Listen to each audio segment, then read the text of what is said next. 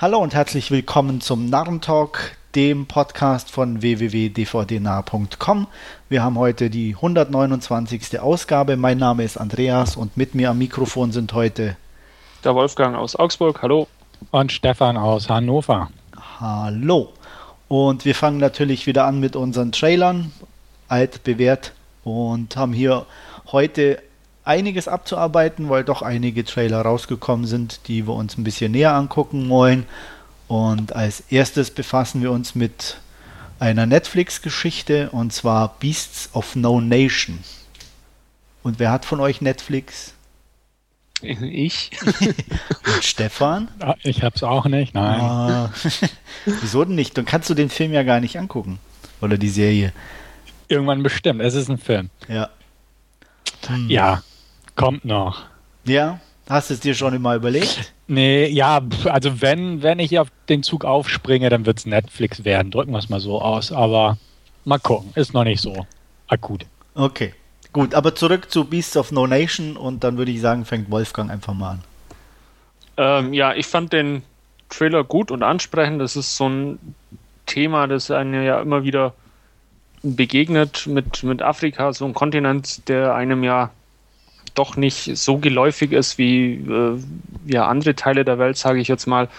Ähm, und da das Thema äh, Kindersoldaten ein bisschen beleuchtet wird, äh, was durchaus ganz interessant und erschreckend auch sein könnte. Und ich glaube, äh, das haben sie relativ ähm, gut eingefangen. Zumindest sieht das in dieser Trailer-Sequenz, die ja eher so ein, so ein ja, Teilstück aus dem Film schon eher ist, wie, wie ein eigentlicher Trailer, ähm, ganz interessant aus. Und also ich werde mir den auf alle Fälle anschauen. Er kommt, glaube ich, ja im Oktober dann auf Netflix.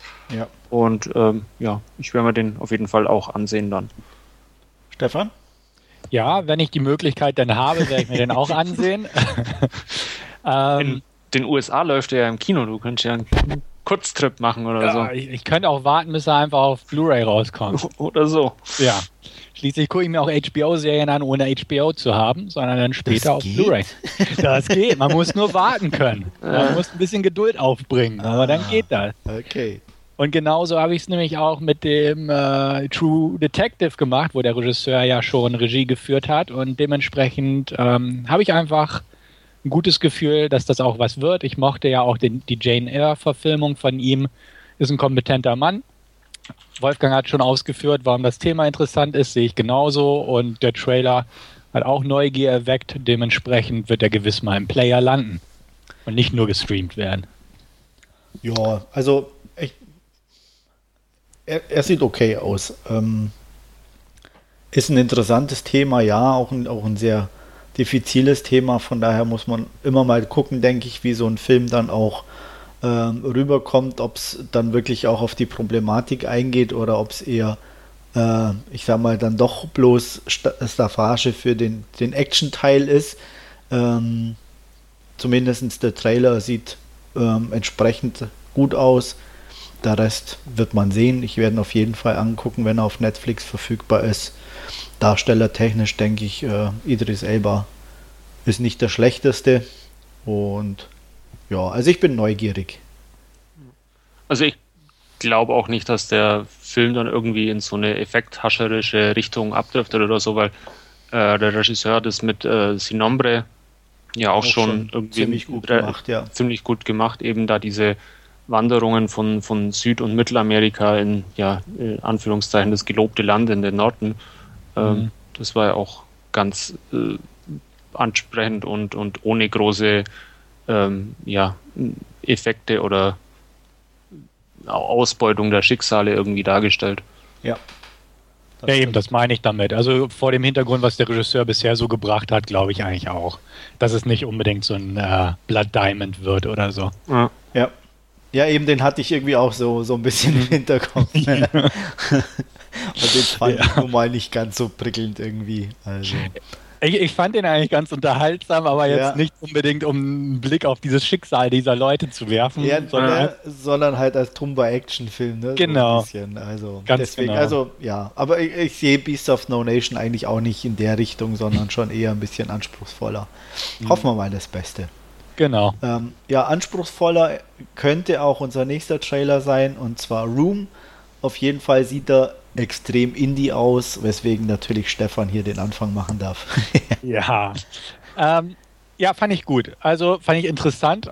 Äh, ich will jetzt nicht sagen, es ist mal was anderes oder so, um Gottes Willen, aber ich fand die Thematik interessant, weil ich sag mal, sowas ist ja auch im richtigen Leben möglich. Und wenn das vernünftig aufgearbeitet wird, ähm, wie ich einfach die Hoffnung habe, dass der Film das gemacht hat, kann es auf jeden Fall ein gutes Drama werden, sagen wir es mal so. Nicht unbedingt ein Thriller, sondern einfach wirklich ein Drama mit den, den Folgen einer solchen Geschichte, wie es dort geschildert wird. Ja, willst du die nicht mal benennen für unsere Zuhörer? Die, die äh, äh, Leute werden gefangen, also da ist ja äh, Mutter und Tochter, die ist ja scheinbar gefangen. Ne, sind ja beide, glaube ich, gefangen oder so. Den Trailer habe ich jetzt vor einiger Zeit geguckt. Korrigiert mich, wenn ich falsch bin. Nö, ja, so, also es kommt zumindest irgendwie so, so rüber, als dass so rüber, genau. nicht, nicht ganz äh, sich frei bewegen könnten. Genau, richtig. Was Und, oder äh, wer da im Detail dann im Hintergrund ist oder wie, ähm, ob es denn wirklich dann so ist, sage ich mal, oder ob sie, es kann ja auch zum Beispiel nur eine, eine von ihr ausgehen, zum Beispiel. Richtig, das meine ich sieht, damit. Also. Ne, Glaube ich nicht unbedingt irgendwie viele andere Personen. Ähm, deswegen, also es ist ähm, auf jeden Fall eine sehr. Es ist ja schon mal positiv, dass der Trailer nicht verrät, was die Hintergründe Absolut. des sind. Ja, ja. genau. Also deswegen, und genau weil ich diesen Punkt auch nicht so ganz klar äh, sehen habe aus dem Trailer, wollte ich da bewusst nicht so ins Detail gehen. Äh, A, um nicht doof zu wirken, weil ich es nicht kapiert habe. Zu spät. ja. Das habe ich jetzt übernommen. ja. Nee, aber find, also wie gesagt, ich mag, ich mag die Schauspielerin Brie Larson. Ähm, die Thematik ist interessant, könnte, könnte ein netter Indie werden, definitiv. Und behalte ich mal auf dem Schirm. Wolfgang? Ja, ist für mich äh, auch so ein, so ein Leihkandidat, weil er dann doch durchaus ganz interessant aussah. Mir geht es dann ähnlich wie Stefan. Brie Larson ist dann, äh, ja, kann man sich anschauen. Ähm, hat ein paar gute Filme auch gemacht und von daher werde ich mir den definitiv auch auf die Leihliste packen. Hattest du Short Term 12 jetzt mal gesehen? Den hatte ich jetzt von einiger Zeit auch schon wieder gesehen. Ähm, der war auch sehr gut, fand ich den. Also der ist ähm, jetzt ein bisschen ungewöhnlich, vielleicht von der, von der Handlung äh, mit diesen, ähm, na, sag's mir, mit diesem Wohnheim da für, für mhm. Jugendliche, aber ähm, von, von ihr vor allem sehr eindrücklich auch, auch gespielt, irgendwie diese Rolle da dieser äh, Erzieherin oder Aufseherin, das ist ein bisschen äh, ja, so, so beides in, in diesem Feld und äh, ja, hat mir sehr gut gefallen zum Anschauen. Ist halt eher ein ruhiges äh, Erzählkino, also ist jetzt nichts nichts Nervenaufreibendes, aber hat mir sehr gut gefallen. Genau, den hatte ich ja auch in einem unserer vorherigen Podcasts mhm. vorgestellt und da wusste ich, dass der Andreas den schon gesehen hatte. Yep. Deswegen musste ich jetzt einfach mal die Frage loswerden. Ja, ob wir Wolfgang versuchen uns ja zu beeinflussen, auch ein paar Filme mal zu gucken, ne, die der ein oder andere dann vorher schon gesehen hat. Ja. Und ab und zu klappt es dann auch. Genau. Gut, noch was zu Room Du solltest mal was dazu sagen. Ach, ich habe noch nicht, gar nichts gesagt. Du hast nur hier mich korrigiert. Ach, so. ja, das ist mein Spezialgebiet. genau. Aber nicht wirklich was beigetragen. Ja, ich weiß schon warum. Mhm. Nein, also sieht gut aus, ähm, sieht interessant aus. Ähm, Optik hat mir ganz gut gefallen. Ähm, wie gesagt, ist noch ein bisschen schwierig abzusehen, was, was dahinter steckt oder wie sich der Film wirklich dann über die Laufzeit entwickelt, was äh, die Hintergründe sind. Aber er weckt auf jeden Fall Neugierde und ich werde ihn mir sicher auch irgendwann mal ansehen. Gut, dann würde ich sagen, gehen wir weiter und schieben gleich noch ein Drama hinterher. Ähm, ein Bergwerksdrama, um genauer zu sein, die wahre Geschichte oder eine wahre Geschichte über, korrigiert mich, über die chilenischen Bergarbeiter, glaube ja. ich, die da verschüttet worden sind 2010. Ja, gab schon. Und ähm, waren wohl 33 Stück, weswegen der Film auch The 33 heißt. Und da fange ich mal irgendwie ein bisschen an. Ähm, sieht gut und interessant aus. Ich bin etwas irritiert ob der Darsteller, muss ich ganz klar sagen, ähm, weil es eigentlich auf der einen Seite sehr namhafte Darsteller sind. Antonio Banderas auf der einen Seite, Juliette Binoche meine ich erkannt zu haben. Ja. Ähm, ja. Mir Lou Diamond Phillips. Lou Diamond Phillips, da, da brauche ich, da fehlt mir immer der Name. Ja. Ähm, die ja alle so ein zumindest Spanisch, also nicht Juliette Binoche, aber zumindest von den Männern einen spanischen Hintergrund haben. Ähm, wobei ich auch zugeben muss, ich gleich schon ein bisschen abgeschreckt war, auf, weil gut, bei Banderas weiß man es, aber Lou Diamond Phillips mit seinem Dialekt oder dieses spanische, äh, naja, fand ich ein bisschen merkwürdig, äh, muss ich sagen. Also, das war mir fast schon ein bisschen over the top. Und ich, ich weiß nicht, ob es vielleicht fast besser gewesen wäre oder ob ich es authentischer gefunden hätte, wenn die einfach Spanisch gesprochen hätten. Ähm, aber dann hätte sich, würde sich der Film natürlich in Amerika nicht so gut verkaufen lassen. Das ist mir auch klar. Aber von, von daher, vom, vom Dialekt und von der Klangfärbung fand ich das ein bisschen zu sehr aufgedrückt. Ähm, der Rest, ja, ist halt ein Drama. Ähm, ein Unglück. Äh, blöd finde ich in Anführungsstrichen halt auch schon wieder, dass man weiß, wie es ausgeht. Ja. Das ist auch so der große Punkt bei mir. Ich war, ja. man weiß, was passiert ist. Ne? Genau. Ne? Ähm, okay, ja. Ja, das, das ist irgendwie so ein bisschen Dämpfer. Aber ansonsten, ja, so, so, solide Kost, würde ich es mal sagen. Sehe ich, seh ich auch so. Also, ähm, es, ich habe es in den Medien damals so ein bisschen mitverfolgt. Klar, ging ja auch durch die Medien. Dementsprechend weiß ich auch, was da passiert ist. Ob ich das jetzt als Film gucken muss, bin ich mir nicht sicher. Also es ist bestenfalls ein Leihkandidat. Ja. Ist bestimmt gut gemacht und bestimmt irgendwo packend und bewegend, aber vor diesem ganzen Hintergrund ist es einfach für mich nicht sonderlich aufregend, das Ganze. Und ja, dementsprechend also wirklich nur, nur ein Leihkandidat und nicht mal hohe Priorität.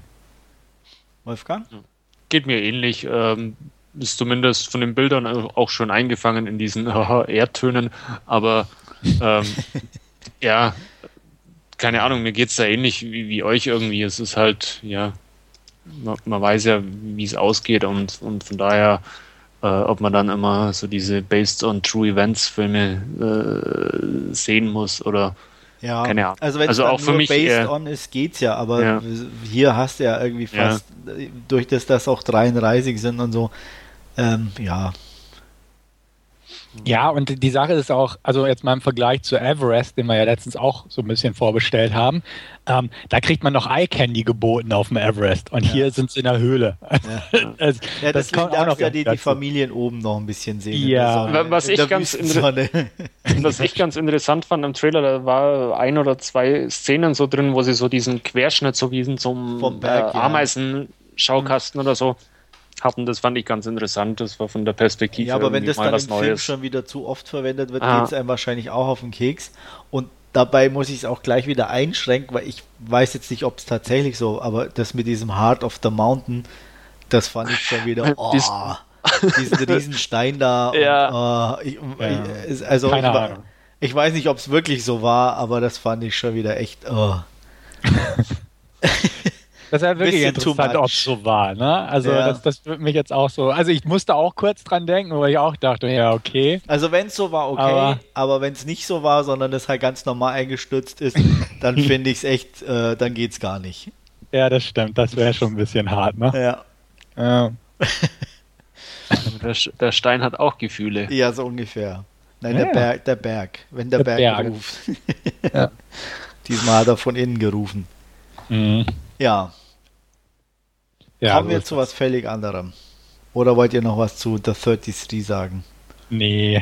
Na gut. Dann bleiben wir mal bei Zahlen und gehen von 33, ziehen wir 20 ab und kommen zu 13 und besprechen 13 Hours. Wolfgang? Ähm, bei mir hat sich. Ah, okay. Ich hatte gerade ein paar Probleme. Ähm, ja, Michael Bay.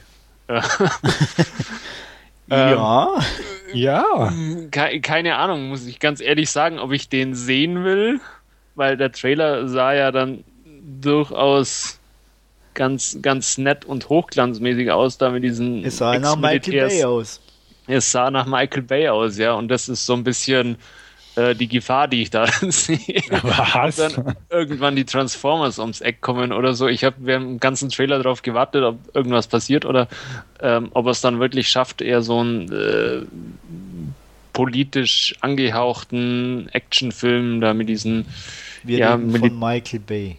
Ja, Das ist ja deswegen mein Dilemma irgendwo. Was denn? Also, du, kriegst, du, kriegst die gute einseitige Sichtweise der Dinge. Ja, wenn ich, wenn ich mal wahrscheinlich zwei Stunden auf die amerikanische Flagge starre, kommt es aufs selbe raus irgendwo. Ich glaube, es ist äh, unterhaltsamer. Ja. Die bewegt sich maybe, wenigstens. Maybe, ja. oh, ja. Ihr seid ja, ja gemein. Hm? Stefan, freust du Was dich denn? vielleicht auf den Film? Geht so. Also, also er hat mich, hatte ich glaube ich auch im Thread geschrieben, irgendwie an äh, Lone Survivor erinnert. Ich glaube, so direkt habe ich es nicht geschrieben, aber es wirkte so wie Michael Bay macht auf Peter Burke, der ja eigentlich der Kopierer von Michael Bay ist. Nur, dass mhm. Peter Burke mit Lone Survivor halt auch so einen politisch angehauchten oder beziehungsweise halt mit so einem Konflikthintergrund äh, orientierten Actionfilm gedreht hat, der auch gut erfolgreich lief. Und so hatte ich das Gefühl, Michael Bay hat das gesehen und dachte, oh, na, mein Protégé hat das ganz gut gemacht und jetzt mache ich mal sowas in der Art. Kann ich schließlich ja. auch. Ich muss ja nicht nur Roboter durch die Gegend springen lassen. Und so kommt mir das vor, einfach wie so ein, wie so ein äh, ja, Hochglanz-Actionfilm. Ähm, mit so einem politischen Hintergrund. Und Wobei, Peter ja? Burke ja The Kingdom schon gedreht hat, der im Prinzip das gleiche ist mit Jamie Foxx und Jennifer Garner. Ja, ja. Deswegen sage ich ja, also es ist irgendwie so, ne, wirkt so ein bisschen, als wäre Michael Bay diesmal auf so ein bisschen einen anderen Zug aufgesprungen, ja. den andere schon vor ihm gemacht haben. Aber ich mochte Lone Survivor, so patriotisch dumm der auch war. Er, er, konnte mich unterhalten zwei Stunden lang und hat eigentlich ziemlich fetzige Action, also in Anführungsstrichen fetzige Action geboten. Ja, aber okay der war in Ordnung, absolut. Also ne, ist kein, kein große, große Sternstunde des Kinos gewesen, aber man konnte ihn als Unterhaltung betrachten. Und viel mehr erwarte ich hier auch nicht. Natürlich ist Michael Bay und man sieht halt dem Trailer an, wie Andreas schon gesagt hat, es ist ein Michael Bay-Film. Das ist alles so in diesem Hochglanzformat gehalten und so weiter. Und du kannst dir sicher sein, dass die amerikanische Fahne durchs Bild Ja, die ist da im Trailer schon ein paar Mal. Ja. und ja, ja, und auch so dieses klassische ist halt so dieses typische, ne, äh, wir können sie nicht in den Stich lassen und wir gehen rein. Ähm, ja. Klar, es ist alles da, was man eigentlich irgendwo auch erwartet. Und ähm, dementsprechend erwarte ich auch nichts anderes. Ich werde da nicht ins Kino rennen, habe ich auch bei Lone Survivor nicht gemacht, aber ich werde ihn mir auf jeden Fall zu Hause mal auf Blu-ray angucken. Dann im schlimmsten Fall wie gut hat man, hat man halt wie bei Michael Bay übrig. Man bekommt schicke Bilder und Explosionen zu sehen und im besseren Fall kriegt man einen vernünftig unterhaltsamen Film, der in die Richtung geht. Ich erwarte auch keinen Anspruch, aber ja, ich, ich erwarte eigentlich solide Unterhaltung von dem Film. Also mir sind zwei Sachen irgendwie extrem aufgestoßen. Das erste ist, dass äh, da gibt es diese eine Szene, wo diese Köpfe alle so zu sehen sind, wo sie so nebeneinander stehen. Da dachte ich als erstes, das sieht aus wie so eine Rendersequenz aus dem Videospiel. Oh ja. Call of Duty. Ja, so Zwischen, ungefähr. Zwischensequenz. Ja, so in, wirklich. äh, wenn du da mal echt genau hinguckst, also das, das, weil das so auch so irgendwie, ich weiß nicht, nachbearbeitet war oder so extrem ja. durch dieses, dachte ich erst, okay, das könnte auch irgendwie aus dem Computerspiel sein. Und das zweite, trotz Michael Bay und allem, was man irgendwie sagt, fand ich, sah es extrem nach B-Movie aus. Echt? Okay. Ja, also ich fand, das sah für mich in keinem Moment nach großer Kino-Action-Film aus. Nie. Von Anfang bis zum Ende. Ja, weiß nicht. Also. Pff. Nö. Also es, selbst das wirkte trotzdem alles so klein.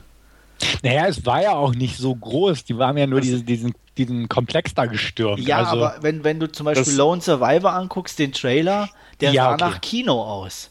Und dann gucke ja. ich den hier an der sieht nach äh, Heimkino aus. Ja. Es ist natürlich für Michael Bay-Verhältnisse so eine Botschaft erstürmen schon relativ klein, wenn ja. dann eine ganze und, Stadt in Schutt und Asche gelegt wird. Erstens das und dann, äh, ich will auch niemand der Darsteller zu nahe treten, aber wer kennt denn die Säcke, die da mitspielen? Oh, oh wir brauchen Stars oder was? Ja, nein, aber ich meine, im, Ver im, im, Verhält im, im Verhältnis Ach, ja, ist doch so. Ja, gut. Deswegen meine ich, und da, dadurch kommt natürlich dieses ganze B-Movie-Flair äh, einfach rüber. Ja, dann sehen wir uns halt einen Hochglanz-B-Movie an. Ja. Aber äh, das ist irgendwie, das passt nicht zu Michael Bay. Ja, aber Shalalala Böff und, und äh, Megan Fox waren ja im ersten Transformers auch keine Stars. Das waren ja auch irgendwelche. Ja, aber da gab es halt ringsrum wenigstens ein paar Leute. Ja. ja. Ja. Nee, Ja. und, und da waren halt dann Roboter, CGI, Supi-Action und so. Äh, Aber hier ist ja nur so ein bisschen Krach, Pum, Peng. Da mal eine Explosion. Weißt du, was ich meine? Das, das wirkt so. Ja, und auch im Verhältnis einfach zu, zu, zu anderen Filmen ähnlicher äh, Mhm. Thematik. Äh, ja, fand ich es einfach echt langweilig und öde. Und, und wirklich B-Movie-mäßig. Vom, von der Optik her. Hm. Also mir, wie gesagt, mir ging es so. Wenn, wenn euch das nicht so ging, Ja, nicht ganz. okay. Also wie gesagt, ich hatte von Anfang bis zu Ende das Gefühl, der könnte auch so auf Video einfach schnell rauskommen, ohne Kino und zack. Hm. Wird keinen interessieren. Ja, ich bin auch mal gespannt, wie der läuft, muss ich sagen. Ja. Also, Und wenn da nicht Michael Bay stehen würde, äh, wird es wahrscheinlich wirklich niemand interessieren. das kann durchaus sein, ja. Ja. Jedenfalls nicht so viel. Ja. Also, also in den USA würde der so oder so recht passabel laufen. da Ja, laufen, das so. Da, da laufen ja auch Filme wie Act of Val Valor ganz gut und so Ja. ein Kram. ne? Das, steht ja außer Frage. Ja, ja. Aber ja gut, ja, mal sehen. Also, wir lassen uns überraschen. ja, hat mich wie so eine reduzierte Version von, von Black Hawk Down irgendwie erinnert, so ein bisschen von der Thematik her. Also so, so, so, so stelle ich mir das vor, so ein bisschen. Aber ja, nicht, Wir nicht so. sehen. Ich- Wir werden es besprechen. Ja, Gut, dann kommen wir zu was Größerem, was wirklich nach Kino aussieht, wo auch, denke ich, der ein oder andere sich darauf freuen dürfte. Und zwar auf Suicide Squad. Da sage ich doch mal, Stefan, leg los. Ich freue mich drauf. Nee, Ja. ehrlich. ja, trotz Will Smith. Ja, dann muss Ja. ich sagen, das fand ich auch irgendwie den größten Schwachpunkt. Der, Ja. äh, ich weiß es nicht. Aber der wirkt einfach immer wie so ein, keine Ahnung, ja, es so, schon wie so ein netter Teddy irgendwo, Ja, ne? es- selbst es in wär so auch- einer Rolle. Es wäre auch besser gewesen, hätten sie nicht diese Szenen mit seiner Frau da mit drin gehabt und so, sondern wäre er nur so als Ach, Badass. selbst ohne die muss ich sagen, der ist einfach, der wirkt so tapsig und äh, ich weiß auch nicht. Okay. Ja, aber da ist ja noch genug drumrum. Yep. Und äh, dementsprechend, ich bin gespannt. Also ich, ich finde die Besetzung ganz nett. Äh, David hat ja Regie geführt, werden wir ja heute auch nochmal drauf zu sprechen kommen. Jo. Und äh, ja, sieht, sieht nett aus. Ich bin gespannt, wie das alles so als Film funktioniert. Ich Ja. kenne die Suicide Squad nicht. Ähm, auch nicht. Äh, klar, wer Harley Quinn ist, äh, weiß ich inzwischen und der, den Joker kennt man auch. Hier bin ich einfach sehr gespannt auf äh, die Interpretation des Jokers, die ja auch schon aussieht wie, ich sag mal, Marilyn Manson im Tainted Love Video so ungefähr. Ja, also Aber- auf jeden Fall die verrücktere und überdrehtere Variante. Genau, und ach, Jared Leto wird das schon rocken, da gehe ich mal von aus. Also es sieht zumindest die eine Szene schon nett aus. Ja. Also dementsprechend. Ich bin einfach gespannt. Ich äh, habe ja inzwischen genug von Marvel und äh, hoffe jetzt, dass DC noch ein bisschen was nachlegt und da auch nicht gleich äh, Schiffbruch erleidet, weil alle keinen Bock mehr auf Comic-Verfilmungen haben. Also ich bin auf die Suicide Squad gespannt. Ich finde die Darsteller ganz nett, die dabei sind und hoffe eigentlich auf ganz nettes Eye-Candy in dem Fall. Ähm, bin auf die Freigabe gespannt von dem Film, muss ich auch sagen. Und ähm, behalte den definitiv im Auge. Definitiv auch ein Kinokandidat für mich. Ja, absolut. Wolfgang, wie sieht's bei dir aus? Ähm, ja, ich freue mich da auch. Ähm, äh, hat so ein bisschen so einen düstereren Gesamteindruck wie ja die anderen Comic-Verfilmungen, mit denen wir ja auch ähm, verwöhnt werden, sage ich jetzt mal. Und ich habe so ein bisschen die Hoffnung, dass es so ein zweiter Watchman für mich wird, den ich auch äh, unglaublich stark fand und der ja auch ein bisschen so diese düstere Natur hat. Und äh, ich hoffe, er schlägt in dieselbe Kerbe und der Trailer sieht ja entsprechend aus und äh, von daher freue ich mich auf Suicide Squad. Ja.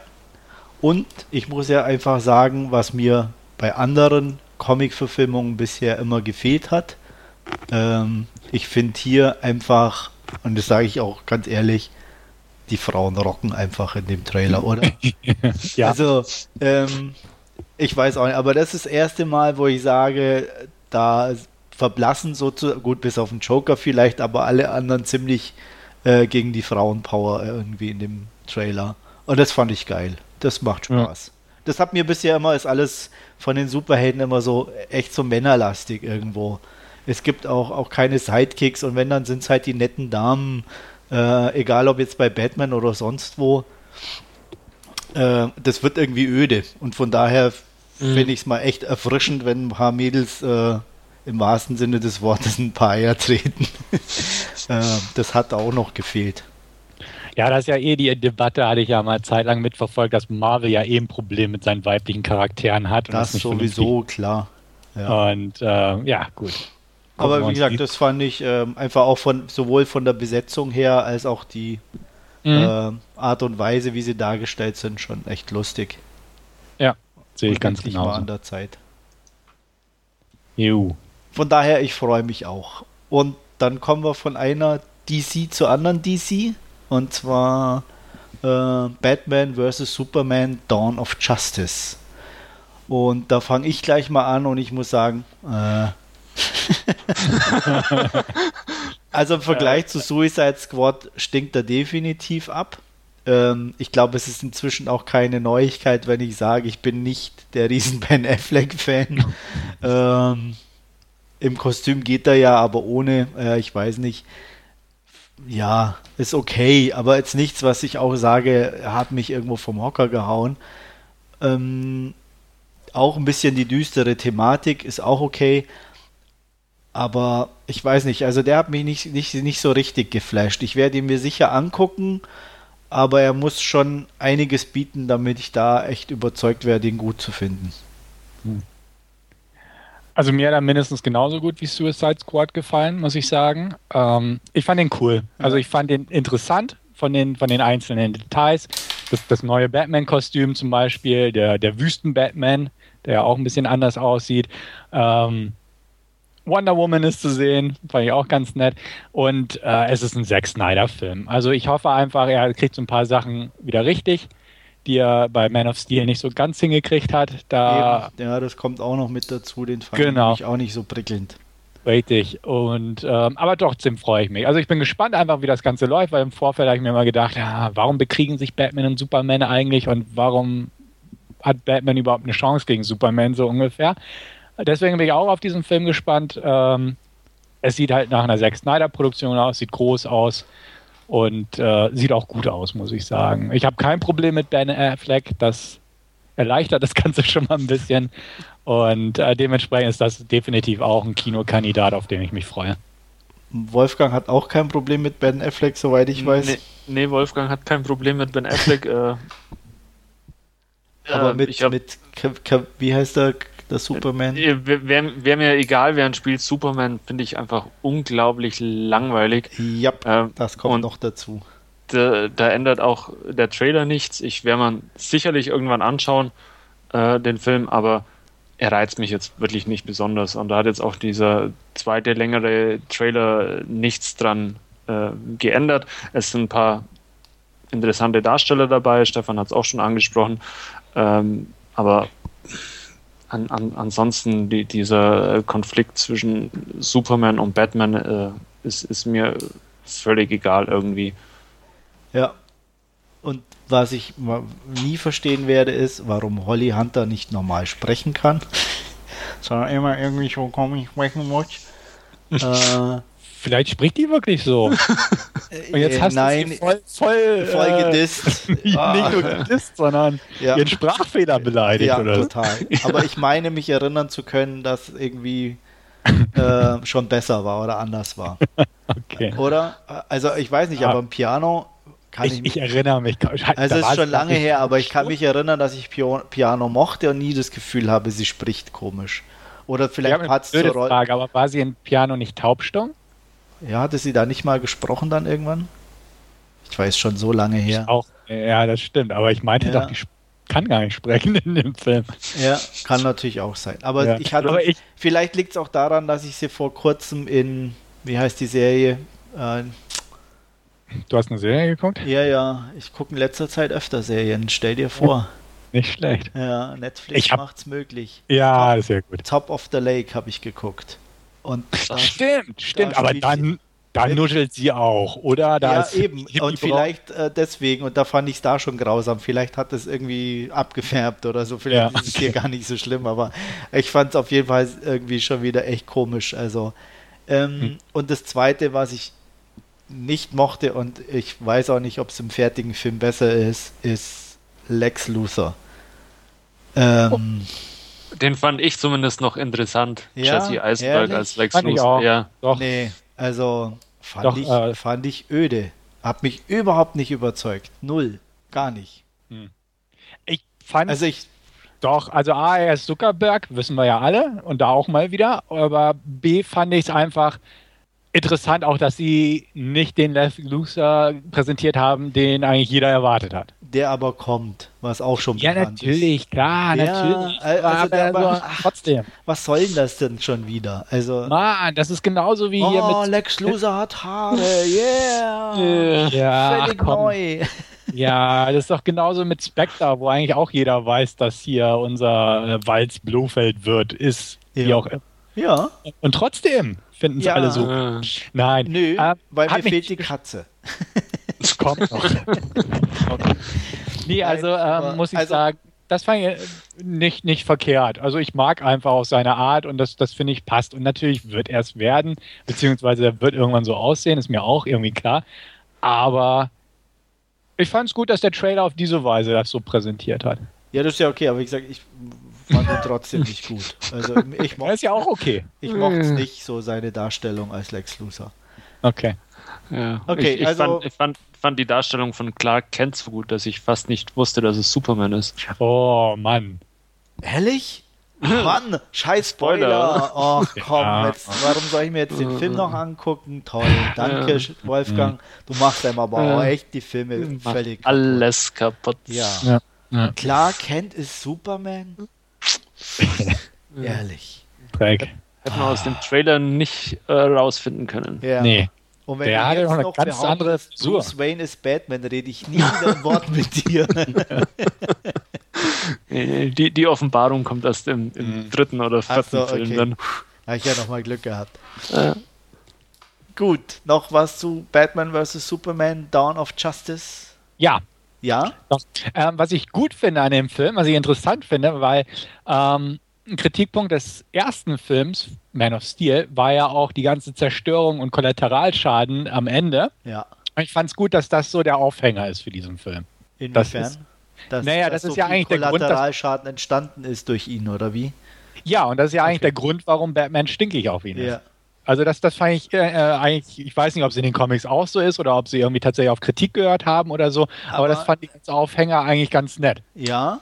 Andererseits, was mich zum Beispiel viel mehr gestört hat am ersten, äh, war nicht ähm, diese, diese Zerstörung und so, sondern dass es keine Schäden gab. Du hast nie einen einzigen Kollateralschaden gesehen. Ja, das war ja, alles das so war- steril in diesen Genau. Häusern. Das war eigentlich viel mehr mein Problem. Weißt? Also, ja, da, dass er mit legt da Zerstörung habe ich auch keine Probleme. Städte in Schutt und Asche und nirgendwo ist jemand zu sehen und einmal ist irgendwie eine Frau, die da irgendwo gezeigt wird. Ähm, hallo? Also das Ja. fand ich irgendwie viel merkwürdiger und, und das hat mir auch den Film irgendwie, der, der sah so steril einfach aus von der ganzen, von der ganzen Sache her. Ähm, das fand ich viel schlimmer. ich habe den nie gesehen, Sei froh. den ersten. Äh, Ich hatte den hier von so Amazon oder schlecht von. ist er jetzt auch nicht. Naja, von Lauf- aber so richtig Ja. gut auch nicht. Also man, man kann ihn gucken, aber ja. Also ich brauche ihn nicht nochmal ansehen. Einmal genügt. Fertig? Noch was? Nein. Noch was Positives? Nein, was schon, das, Negatives? das schon gar nicht. Oh. Dann gehen wir mal ganz schnell weiter und versuchen noch was Positives zu sagen über Ash vs. Evil Dead. Dann frag bitte nicht mich. Nein, Ja. ich frage Stefan. Ja, freue mich drauf. Trotz, trotz Sam Raimi, hätte ich was gesagt. Nee, äh, fand ich cool, muss ich sagen. Ähm, nett.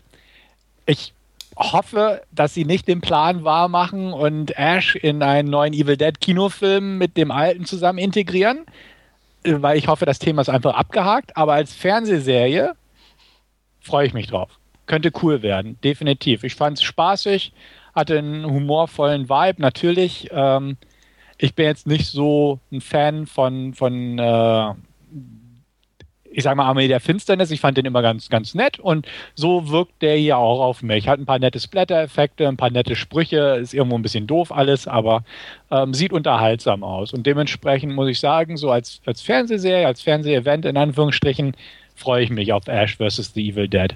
Punkt. Jein. Also ich habe das Gefühl, als Serie könnte es schon wieder fast zu lange werden. Ja, gut, man darf es nicht überreizen. Ne? Das, das, sehe ich auch das, so. das, da sehe ich eigentlich das größte Problem. Ich hätte mir das gut so als, als, als was weiß ich, 80 Minuten irgendwie vorstellen können. Mhm. Ähm, aber so als komplette Serie, ha, ich weiß nicht. Und dann, ähm, ich korrigiere mich, wenn ich falsch liege, aber äh, ist auch so diese, so diese, diesen Rückblick auf, auf die alten Teile, die ja, Ja. mit drin sind. Ähm, dieses eine Gesicht ziemlich am Anfang, das sah schon extrem nach CGI aus.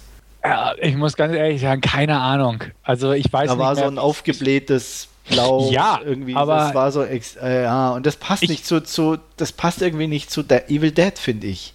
Aber war das nicht ein, äh, einfach eine Szene aus dem alten Film, die sie ein bisschen digital aufgepeppt haben? Ja, aber dann zu viel digital. Ja, weißt okay, du, das, gut. Weißt du? Ja. Also Mhm. das, das sah dann nicht mehr so, das passte nicht mehr so richtig, auch zum Rest fand ich. Mhm. Irgendwie von, von der Optik her. Das, das ähm, ist zwar wirklich nur eine kurze Szene, aber die ist mir extrem aufgefallen, da ich dachte, ach nee, bitte nicht. Ähm, dass die die überarbeiten müssen, damit es mit dazu passt, ist klar, keine Frage. Eins zu eins konnte man das nicht machen. Ähm, aber sie haben ja auch andere Szenen mit dabei und Ja. ähm, die fand ich gut integriert. Also Hm. Auch wie er da so, so rückblickend erzählt, sozusagen, was passiert ist, wo er sich da die Hand absägt. Das war ja, glaube ich, aus dem Zweier, wenn mich nicht alles täuscht. Ja, genau. Ähm, super, wunderbar. Das hat auch von den Farben her und alles gepasst. Umso mehr ist mir irgendwie komischerweise diese eine Szene da negativ aufgefallen. Und dann hoffe ich zumindest, dass sie da nicht allzu viel in der Richtung machen. Äh, auch was dann äh, neue oder die Neuzeit betrifft und da Gegner oder, oder Böses, was ihm widerfährt, dass da nicht zu viel auf CGI Wert gelegt wird.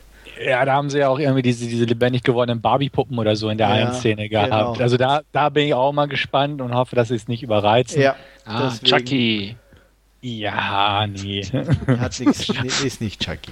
Ist nicht Chucky. Ist Nicht, nicht, nein, nicht nein. Chucky. Nee, nicht Chucky. Das, aber das Chucky. wäre auch mal lustig. Chucky versus Ash oder so. ja. ähm, ja, ja, aber gucken gucken. werde ich sicher auch, gar keine Frage. ja. Wolfgang wahrscheinlich nicht.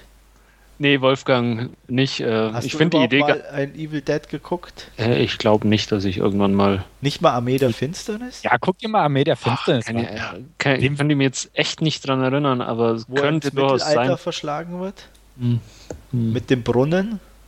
Oh, Wo aus dem. Brunnen wieder rauskommt? Auch nicht. Nee, also Nee. Da, ich glaube, da würdest du dich erinnern.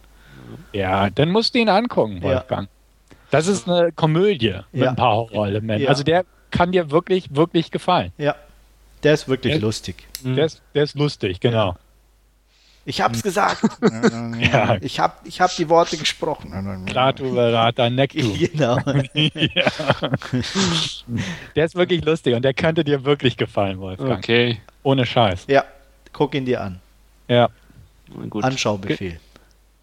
Gibt, Ja. Gibt's den zum Ausleihen irgendwo? Ja, ja, bestimmt. Ja. Okay. Ich glaube, der ist auch ab 16 und so. Ja, das glaube ich auch, ja. ähm, Da ist irgendwie. Äh, auch, Da muss man auch die anderen nicht gesehen haben, oder? Der funktioniert dann. der ähm, funktioniert auch der so funktioniert eigentlich. auch so. Also es ist, glaube ich, am Anfang äh, kommt er halt einfach in die Vergangenheit. Der, der Ende vom zweiten ist, glaube ich, dass er in so ein Portal reinhüpft und in der Vergangenheit rauskommt. Okay. Äh, und äh, im Endeffekt ist der dritte halt, wie er in der Vergangenheit ist und wieder zurück will. Äh, das ist eigentlich alles. Aber warum Ja. und wieso und weshalb spielt keine Rolle. Es ist halt äh, Hexenmagie, weswegen er da ist und mehr muss man eigentlich nicht wissen. Okay. Also der Rest ist Ja. wirklich nur, wie er einfach in der Vergangenheit versucht, wieder zurück in die Neuzeit zu kommen. Ende. Und da halt Ja. so ein paar Sachen erlebt.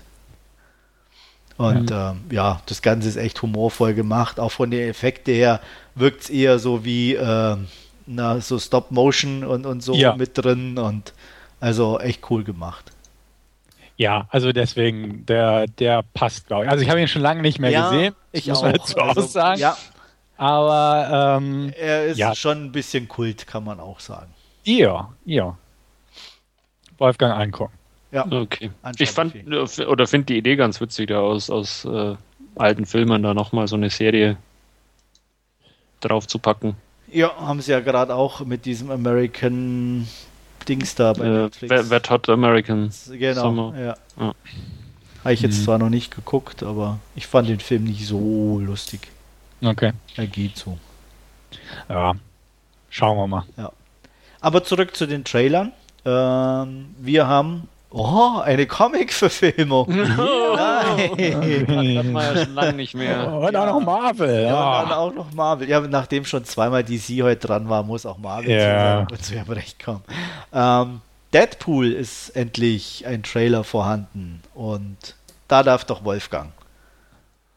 Als alter Comic-Fan. Als alter, alter Comic-Fan, ja, genau.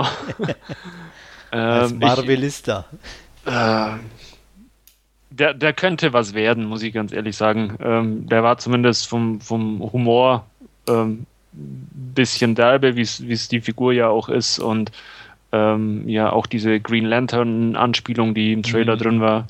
Ähm, Gewaltgrad ist zumindest im Red Band-Trailer auch ganz ordentlich. Äh, von daher könnte er ganz witzig zum Anschauen werden, glaube ich. Und ähm, oh, jetzt fällt mir der Name nicht ein. Ist ja fast Ryan. Reynolds? Ryan Reynolds. ähm, ich mag den irgendwie. Ich finde den sympathisch in, in den Rollen, die er spielt. Ich bin noch nicht so überzeugt, muss ich sagen. Also, keine Ahnung. Also, er war okay, der Trailer, aber ich habe mehr erwartet. Weil jeder, oh, Deadpool, Deadpool, ne? Und man kannte den geleakten äh, Konzept-Trailer, der ja auch abgefahren war. Und jetzt so als Ganzes dachte ich auch, ja, ne? Hat so, hat so diesen Anarcho-Humor, den man auch von ein paar anderen Sachen kennt, so den, den, den Kick-Ass-Gewaltgrad mit CGI-Blut und so ein Kram.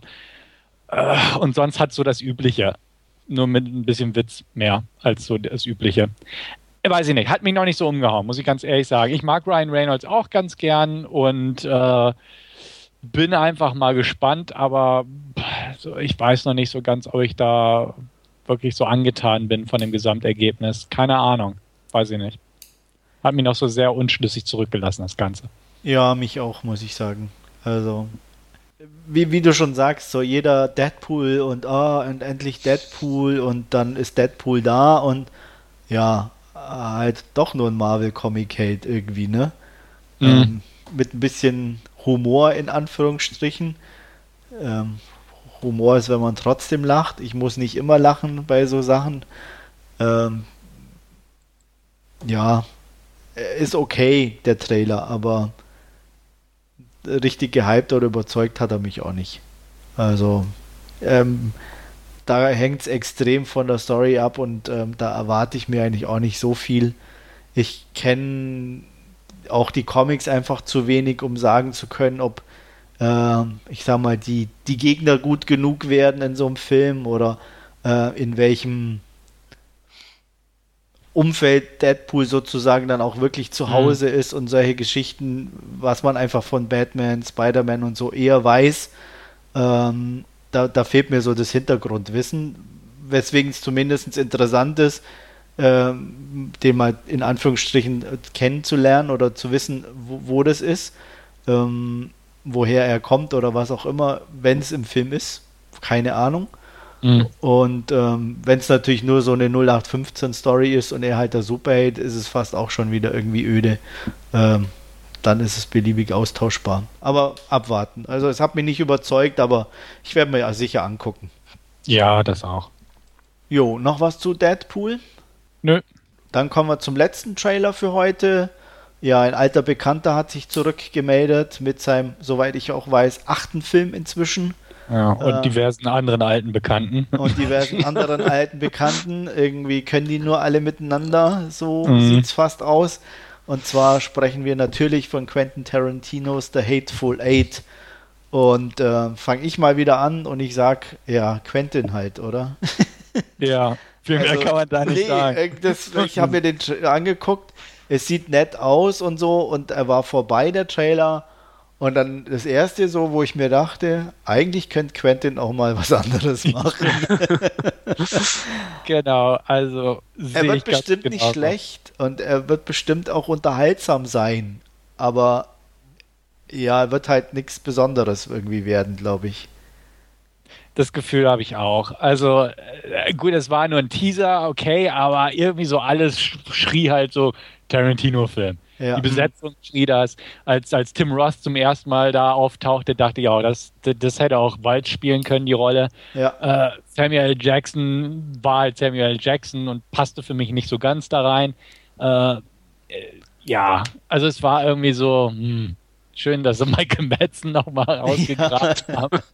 Naja, sein ja, Kill Bill musste halt mal ja. wieder ran. Ne? Genau, ja. Ähm. Schön, äh, äh, wirklich schön, dass sie Jennifer Jason Lee mal wieder ausgegraben haben. Aber sonst ja, aber war es das sind halt alles die üblichen trotzdem, ne, die halt in anderen genau. Filmen auch alle schon vertreten waren. Ich muss gestehen, ich freue mich ein bisschen auf Walton Goggins. Ich fand den in Justify äh, äh, grandios und ähm, ja, bin, bin gespannt, äh, was er dann dazu beitragen hat zu The Hateful Eight.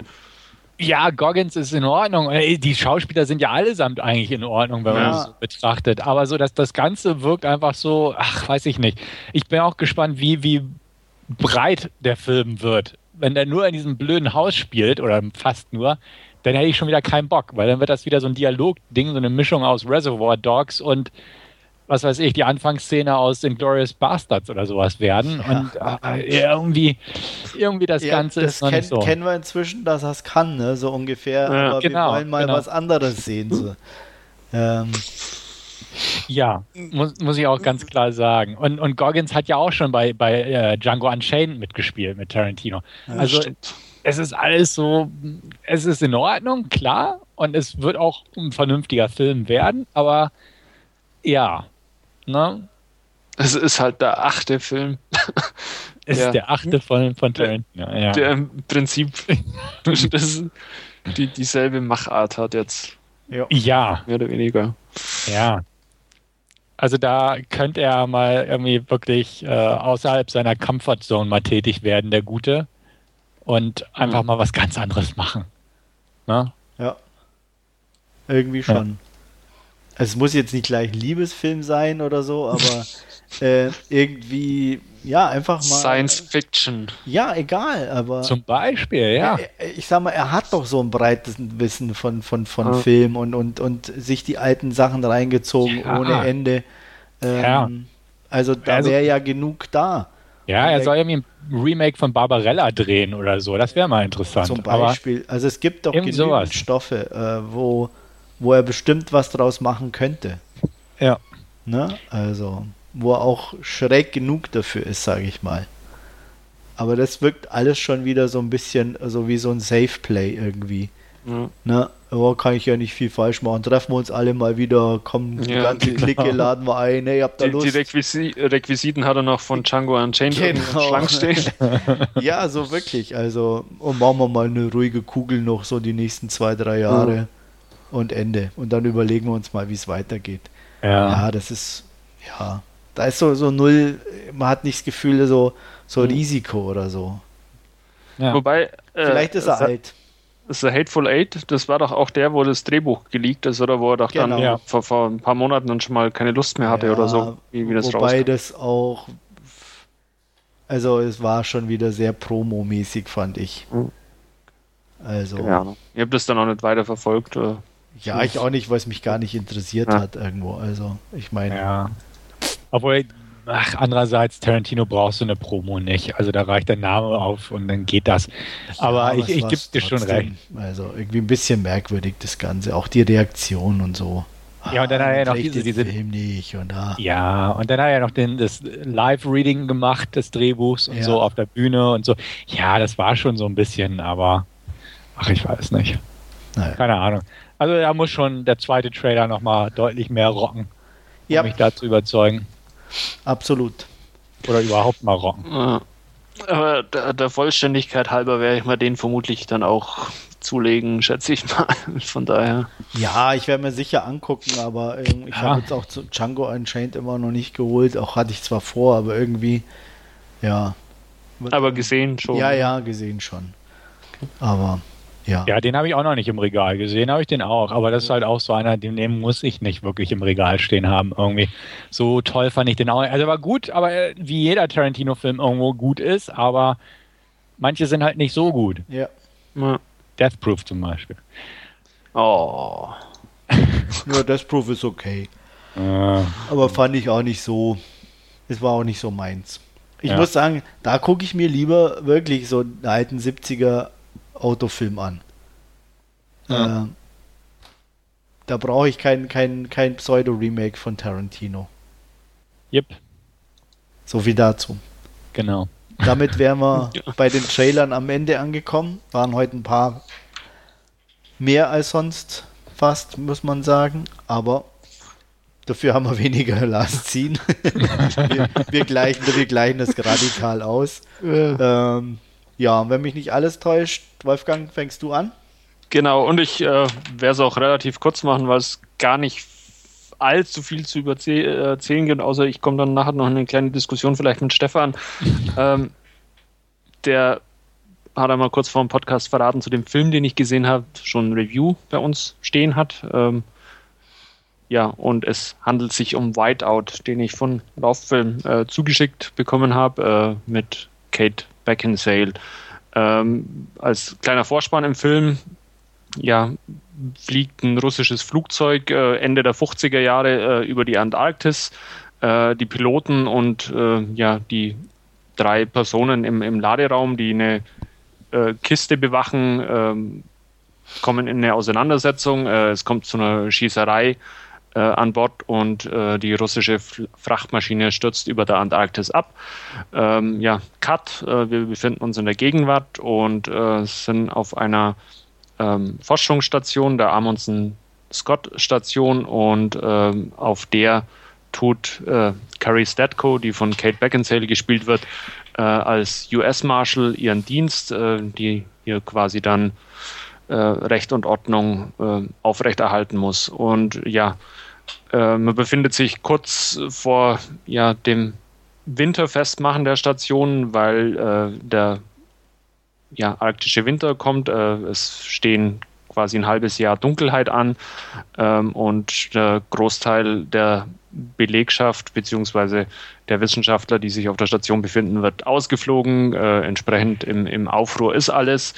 Und ja, einer der jüngeren Piloten, die gerade damit beschäftigt sind, äh, dieses Frachtprogramm zu bewältigen, ähm, glaubt, äh, im Eis eine unter sich, also drüber geflogen ist, eine Leiche entdeckt zu haben. Und ähm, ja, äh, Carrie und äh, der Stationsarzt, der von Tom Skerritt gespielt wird, äh, fliegen mit dem Piloten an den vermuteten Ort und in der Tat entdecken sie eine Leiche und ja, wie sich bei der späteren Obduktion auch herausstellt, ähm, ist äh, ja derjenige, der sich dann auch als Ex-Wissenschaftler ähm, oder als, als Wissenschaftler äh, identifizieren lässt, äh, auch umgebracht worden, äh, was ja der erste Mordfall in der Antarktis ist. Ähm, die weiteren Erforschungen bringen dann raus, dass er mit zwei weiteren Kollegen ähm, ja auf einem Außenposten äh, stationiert war, wo er äh, nach Meteoriten ähm, gesucht hat und ähm, ja, kurz darauf klingelt auch das Telefon von Carrie und äh, einer seiner Kollegen ähm, ruft, äh, ruft sie an und, und bittet sie dringend äh, zu einer anderen Forschungsstation, zu einer russischen Forschungsstation zu kommen, ähm, wo er dann die ganzen Geschehnisse ähm, ja aufklären will. Äh, Carrie fliegt zu dieser russischen Forschungsstation mit ihrem Piloten und ähm, entdeckt da den ja, Anrufer nur noch äh, im Sterben liegen, beziehungsweise mit blutenden Wunden und äh, entkommt auch selber nur knapp äh, einer Attacke des äh, offensichtlichen Mörders. Ähm, das Ganze spielt dann auch draußen ein bisschen bei minus 65 Grad äh, ab, das Ganze. Und äh, durch einen Unfall äh, vereist dann unter anderem auch, auch Carries Hand, was sie dann äh, im späteren Verlauf auch noch ein paar Finger kosten wird. Ähm, ja, sie entkommen aber dem Mörder ent laufen aber einem weiteren Ermittler, der von einer anderen Station äh, vom, vom FBI entsendet wurde, äh, in die Arme und untersuchen von nun an ja gemeinsam die Ereignisse. Und ähm, eines der nächsten Stationen, die sie aufsuchen werden, ist ähm, das Forschungsfeld, wo ja diese drei Wissenschaftler äh, zugange waren, wo sie dann ähm, auch nach ein bisschen Suchen ja ne, äh, dieses verschüttete Flugzeug in der Antarktis entdecken, das die drei Wissenschaftler dann scheinbar gefunden haben und ähm, ja, äh, sie untersuchen das Flugzeug, äh, das unter Eis liegt und ähm, ja, wie es der Zufall so will, just in dem Moment, wie sie an dem Flugzeug äh, oder in dem Flugzeug sind, ähm, kommt es zu einem kleinen Beben beziehungsweise stürzt das Eis über ihnen ein und sie sind in diesem Flugzeug äh, gefangen, wo sie sich dann nur äh, aufgrund ja, einer mit Sprengstoff funktionierenden äh, Not ja, an dem Flugzeug äh, wieder befreien können und an die Öffentlichkeit oder an, an das Tageslicht gelangen. Ähm, zurück auf der Station äh, ist weiterhin das ganze, der ganze Abtransport äh, im, im Gange und ähm, ja, auch der dritte Wissenschaftler, der mit unserem ersten Mordopfer zusammen war, äh, taucht auf und ja, äh, wird dann festgesetzt und ja, wie sich dann die weiteren Ereignisse ähm, ausspielen, beziehungsweise was dann noch passiert, möchte ich jetzt nicht mehr weiter verraten. Ja, Whiteout. ähm, ich glaube, ein Film sagt schon alles, wenn die Charaktereinführung der weiblichen Hauptrolle darin besteht, dass man sie zwei Minuten lang begleitet, wie sie unter die Dusche geht. Ähm, ja,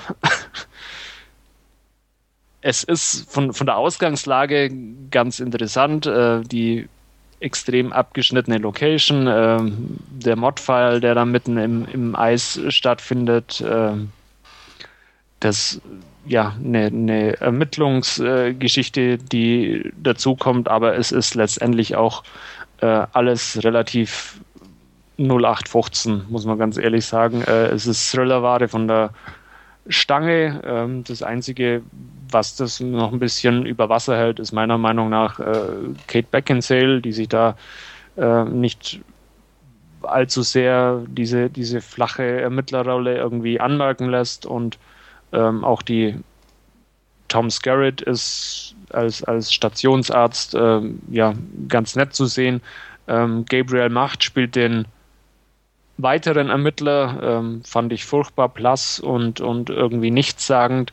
Ähm, ganz interessant noch ähm, der Pilot, der die Leiche entdeckt hat, der zwar nicht viel Screentime hat, aber immerhin äh, da ganz äh, nett oder sympathisch rüberkommt. Aber ansonsten, wie gesagt, ja, relativ Standard und 0815 das Ganze. Ähm, aufgrund ja, der ungewöhnlichen Location fand ich mich noch ganz gut unterhalten, wird dem Ganzen vielleicht fünf bis sechs Punkte geben.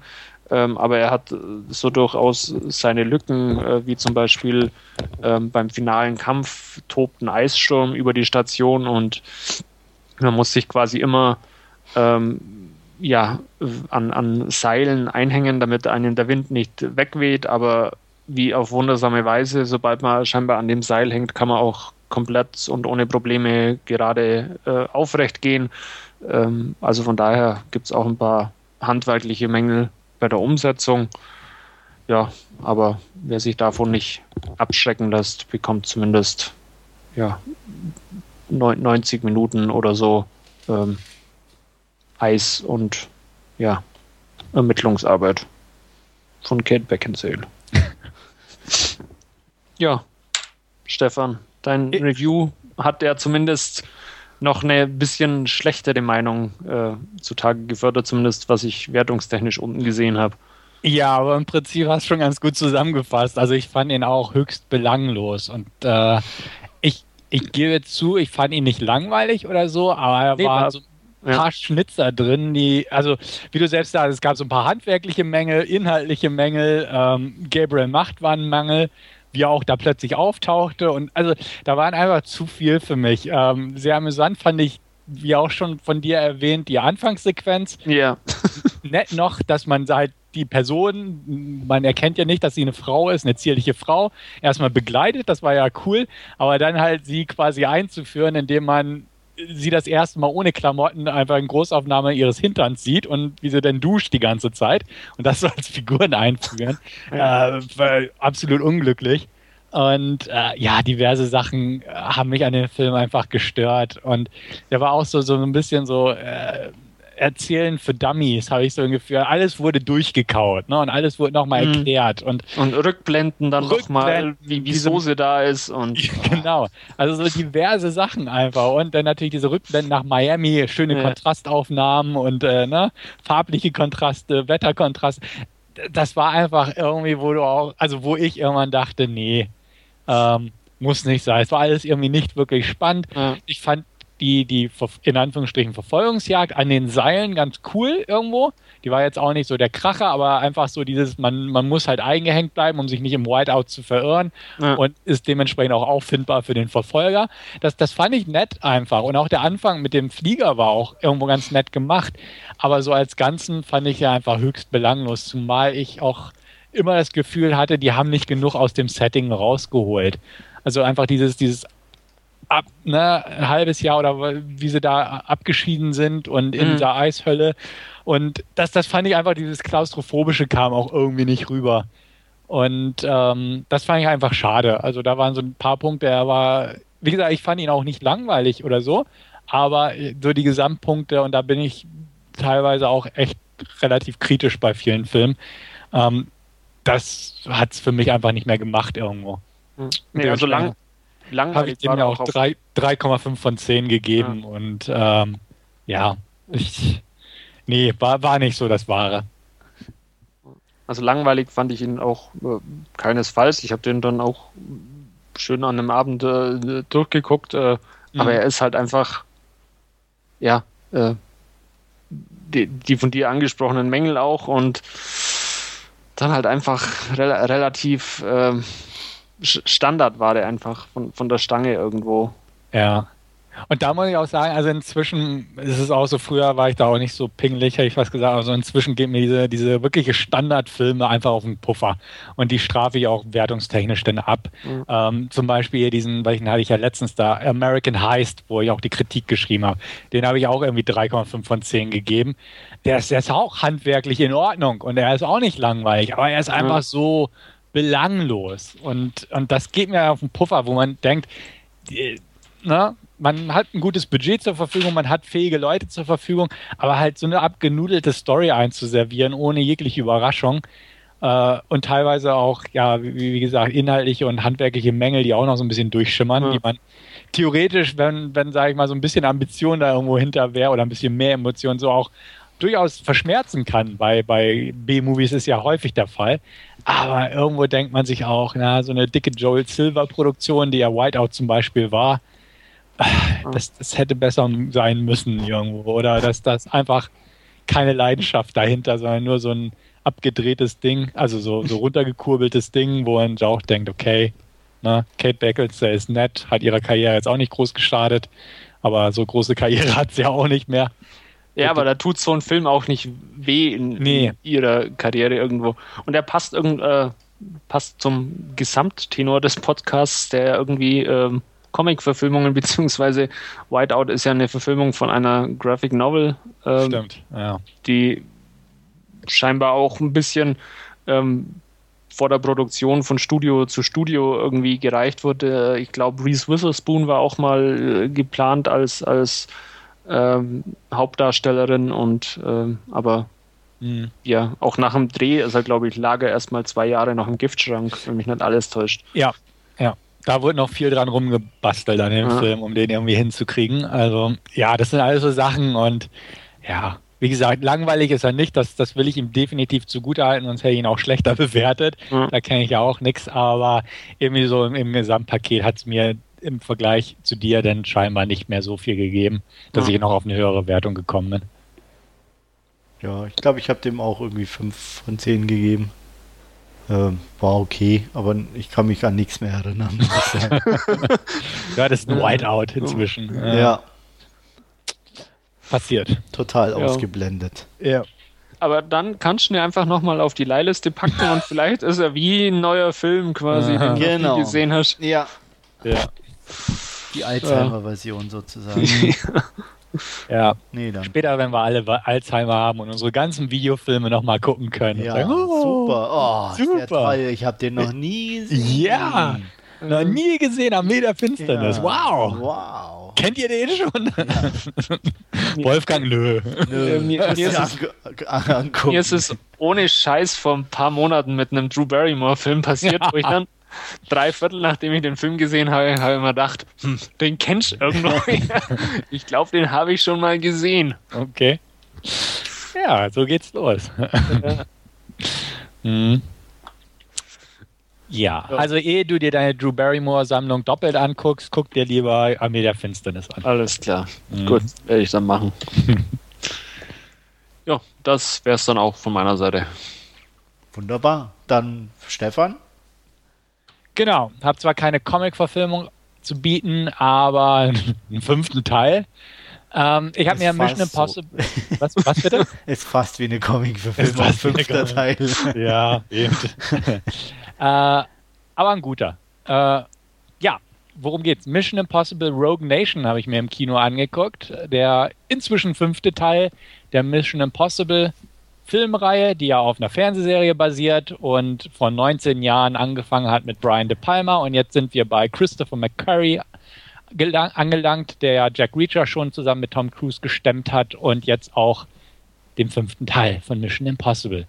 Ja, worum geht's? Kurzfassung, ohne Spoiler und ähnliches. Es geht darum, dass Ethan Hunt mal wieder unterwegs ist, um die Welt zu retten, hat einen Auftrag ähm, gut ausgeführt, kommt zum Briefing oder um einen neuen Auftrag zu erhalten, aber dann passiert es, dass er dort angegriffen wird. Er bekommt eine Nachricht übermittelt, dass er jetzt quasi auf der Abschussliste steht, weil er halt nicht einer gewissen Ter ähm, geheimen Organisation im negativen Sinne, das Syndikat nämlich, äh, er will, möchte nicht zu denen überlaufen, sondern hat eigentlich so sein, sein derzeitiges Leben gewidmet, sie aufzuhalten und ja, stellt halt fest, es gibt sie wirklich, aber jetzt haben sie ihn im Visier.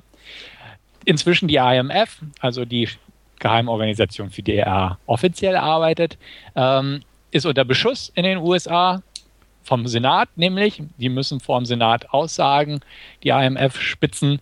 Ähm, das übernimmt wieder der William Brandt, der Analytiker, gespielt von Jeremy Renner, und äh, muss sich da verantworten für die verschiedenen äh, ja, unorthodoxen Methoden. Als Beispiel wird das Kreml angeführt, das ja in einem vorherigen Film in die Luft gesprengt wurde und es werden halt diverse Beispiele angeführt, wo das Team eingesetzt wurde und was da an kaputten Gebäuden und ähnliches hinterlassen wurde. Ähm, ein CIA, hoher, ein ranghoher CIA-Mitarbeiter, gespielt von Eric Baldwin, will das durchboxen und gelingt sogar, ähm, die IMF sich auflösen zu lassen, auch weil keiner glaubt, dass das Syndikat existiert. Und äh, Tom, sprich Hunt, muss dann untertauchen und stellt natürlich fest, es gibt das Syndikat, das wissen wir ja als Zuschauer auch. Er muss also quasi das beweisen, seine Unschuld beweisen, weil er auch wieder reingelegt wird, beziehungsweise im Verdacht steht, bestimmte Sachen gemacht zu haben. Und äh, ja, dann wird es auch noch persönlich, als äh, im Zuge dieser ganzen Geschichten Benji, gespielt von Simon Peck, auch irgendwann entführt wird. Ich gehe bewusst nicht in die Details der Geschichte ein, denn äh, Mission Impossible mäßig werden da diverse ähm, Verknüpfungen hergestellt und auch verschiedene Storyschlenker und Überraschungen und so offenbart hier auch ganz besonders in Gestalt einer anderen Person, Ilsa Faust, gespielt von Rebecca Ferguson. Ähm, die rettet Ethan in einer Szene vor dem Syndikat und äh, ihre Bahnen kreuzen sich mehrfach und man kann nie ganz sicher sein, auf welcher Seite sie ist.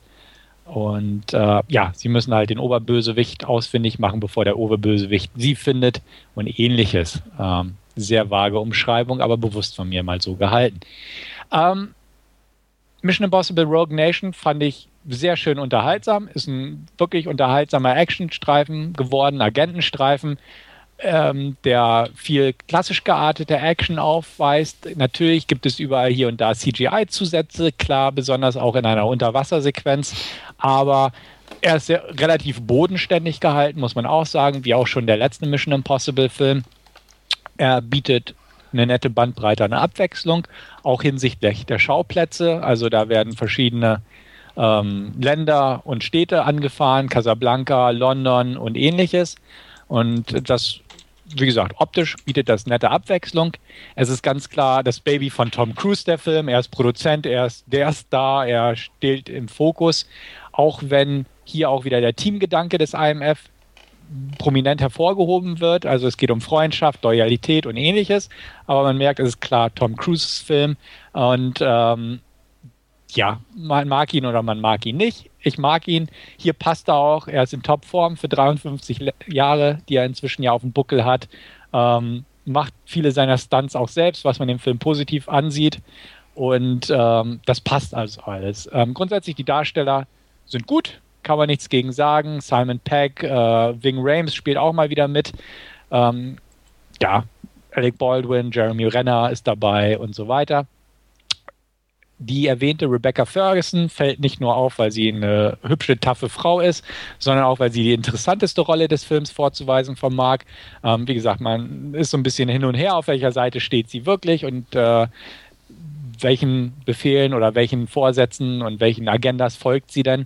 Das ist ganz reizvoll. Die anderen Rollen sind okay, aber ähm, ihre hat da so ein bisschen mehr Reiz. Ähm, Abzüge in der B-Note gibt es von mir für so ein paar kleine Punkte. Es gibt einen Überschlag eines BMWs, der definitiv mit CGI gemacht wurde und den hätte man definitiv ein bisschen zurückfahren können. Also es hätte völlig ausgereicht, wenn dieses Auto sich nur einmal überschlagen hätte, anstatt die Male, wie man es denn im Film sieht. Da hätte man auch gerne auf den CGI-Effekt verzichten können. Äh, es ist eine winzige Szene. Also es ist so, so ne, wenn man blinzelt im falschen Augenblick, hat man sie schon verpasst. Aber es fällt so ein bisschen negativ aus, weil sie am Ende einer ähm, sehr oldschool-mäßigen Verfolgungsjagd geschieht. Das fand ich ein bisschen schade. Der Betty in dem Film ist ein bisschen blass, meiner Meinung nach. Klar, er ist böse, er ist äh, verbissen und äh, ja, wortkarg, sage ich mal. Sean Harris spielt ihn, den man aus Prometheus oder äh, A Lonely Place to Die kennt.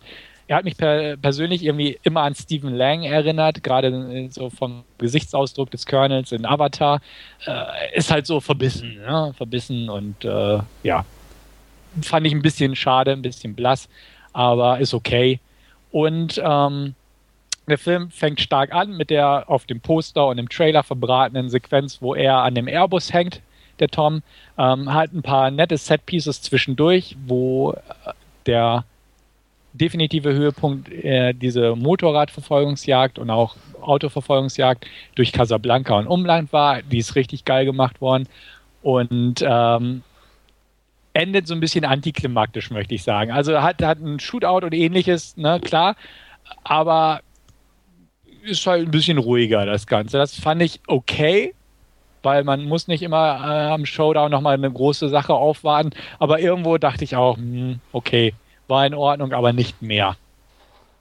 An sich gute Abwechslung, ähm, Stunts, Fights, Shootouts hat man immer wieder geboten bekommen, äh, ist gut.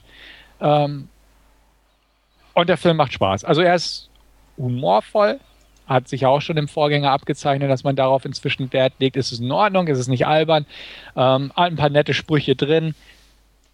Ist einfach gute Unterhaltung und beweist, dass auch eine Franchise im fünften Teil noch gut funktionieren kann und ähm, das ist in Ordnung. Also ich habe bekommen, was ich wollte, nämlich einen guten Agenten-Action-Streifen mit Charakteren, die man inzwischen kennt und ähm, passt. Und ich muss auch sagen, ich habe kein Problem damit, wenn die irgendwie in zwei, drei Jahren noch eine Fortsetzung raushauen.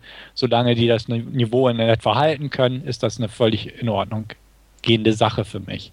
Ähm, gute 7 von 10 gibt es von mir. Klar, die Schwächen sind da und äh, die habe ich auch schon ein bisschen angerissen. Riesenschwächen gibt es aber nicht. Es ist jetzt nicht, dass das Rad irgendwo neu erfunden wird, aber wirklich gute 7 von 10 sind locker drin und ähm, wer den Trailer mochte und die Mission Impossible-Reihe mochte, bislang kann sich den bedenkenlos angucken.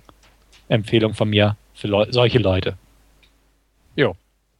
Also nicht für mich. Ja. ja, also wenn du wirklich den Vorgänger und so nicht mochtest oder nicht so gern mochtest. Nee, mochte ich nicht so gerne. Ja. Da hatte ich zu viel auszusetzen. Dann, dann wirst du gewiss auch hier was auszusetzen haben. Das weiß ich fast schon jetzt sicher. Aber ähm, ich glaube nicht, dass er, oder beziehungsweise ich hoffe nicht, dass er so die gleichen Fehler macht wie der vorherige. Wobei ein paar hast du schon aufgezeigt. Okay. Da siehst du. Ja, ja, schwacher Baddy war ja auch im vorigen schon. Also irgendwie. Ja. Und das fände ich immer echt schade, weil das ist ja einer der Hauptpunkte, warum so ein, so ein Actionfilm eigentlich da ist. Ja. Ähm, beziehungsweise wie er funktioniert, indem ich einen guten Baddy habe. Und wenn der nicht Mhm. funktioniert, da fehlt schon ein großer Teil für mich dann. Kein Wobei sie Nachvollziehen. dritten natürlich schon auch ordentlich vorgelegt hatten mit Philipp Seymour Hoffman. Ja, also, aber sowas würde ich jetzt gar nicht mehr unbedingt erwarten, aber die haben alle, also zumindest dann, ähm, wie hieß er im vorigen? Ni- Nyquist oder wie Ja, heißt ja. der? Ja. Der war an sich einfach schon ja von seinen Verbrechen her langweilig. Das war ja so ein besserer Wirtschaftskrimineller irgendwie, weißt du, so. Äh, Ja. Ja, das sind die neuen Superschurken. ja, aber die sind langweilig. ja. Äh, wir wollen einen, der hier aus, ausge, ausgehöhlte Vulkane mit ge geheimen Verstecken brauchen wir. Ja. Mit, mit, mit Katzen im Arm. ähm, Katzen, Katzen im Arm. Ja. Mindestens. Ja, ja. Ja. Nein, also Nein, hier, aber- hier hat man keinen Wirtschaftsbaddy, sondern halt einen, einen Agenten, einen bösen Agenten. Aber es ist nicht so Ja. cool. Ne? Also deswegen sehe ich auch so, er war etwas blass, er war halt ne, ein stoischer, böser, dreinblickender Agent, Ja. sozusagen, der seine Befehle ins Telefon gehaucht hat mit böser, fieser Stimme.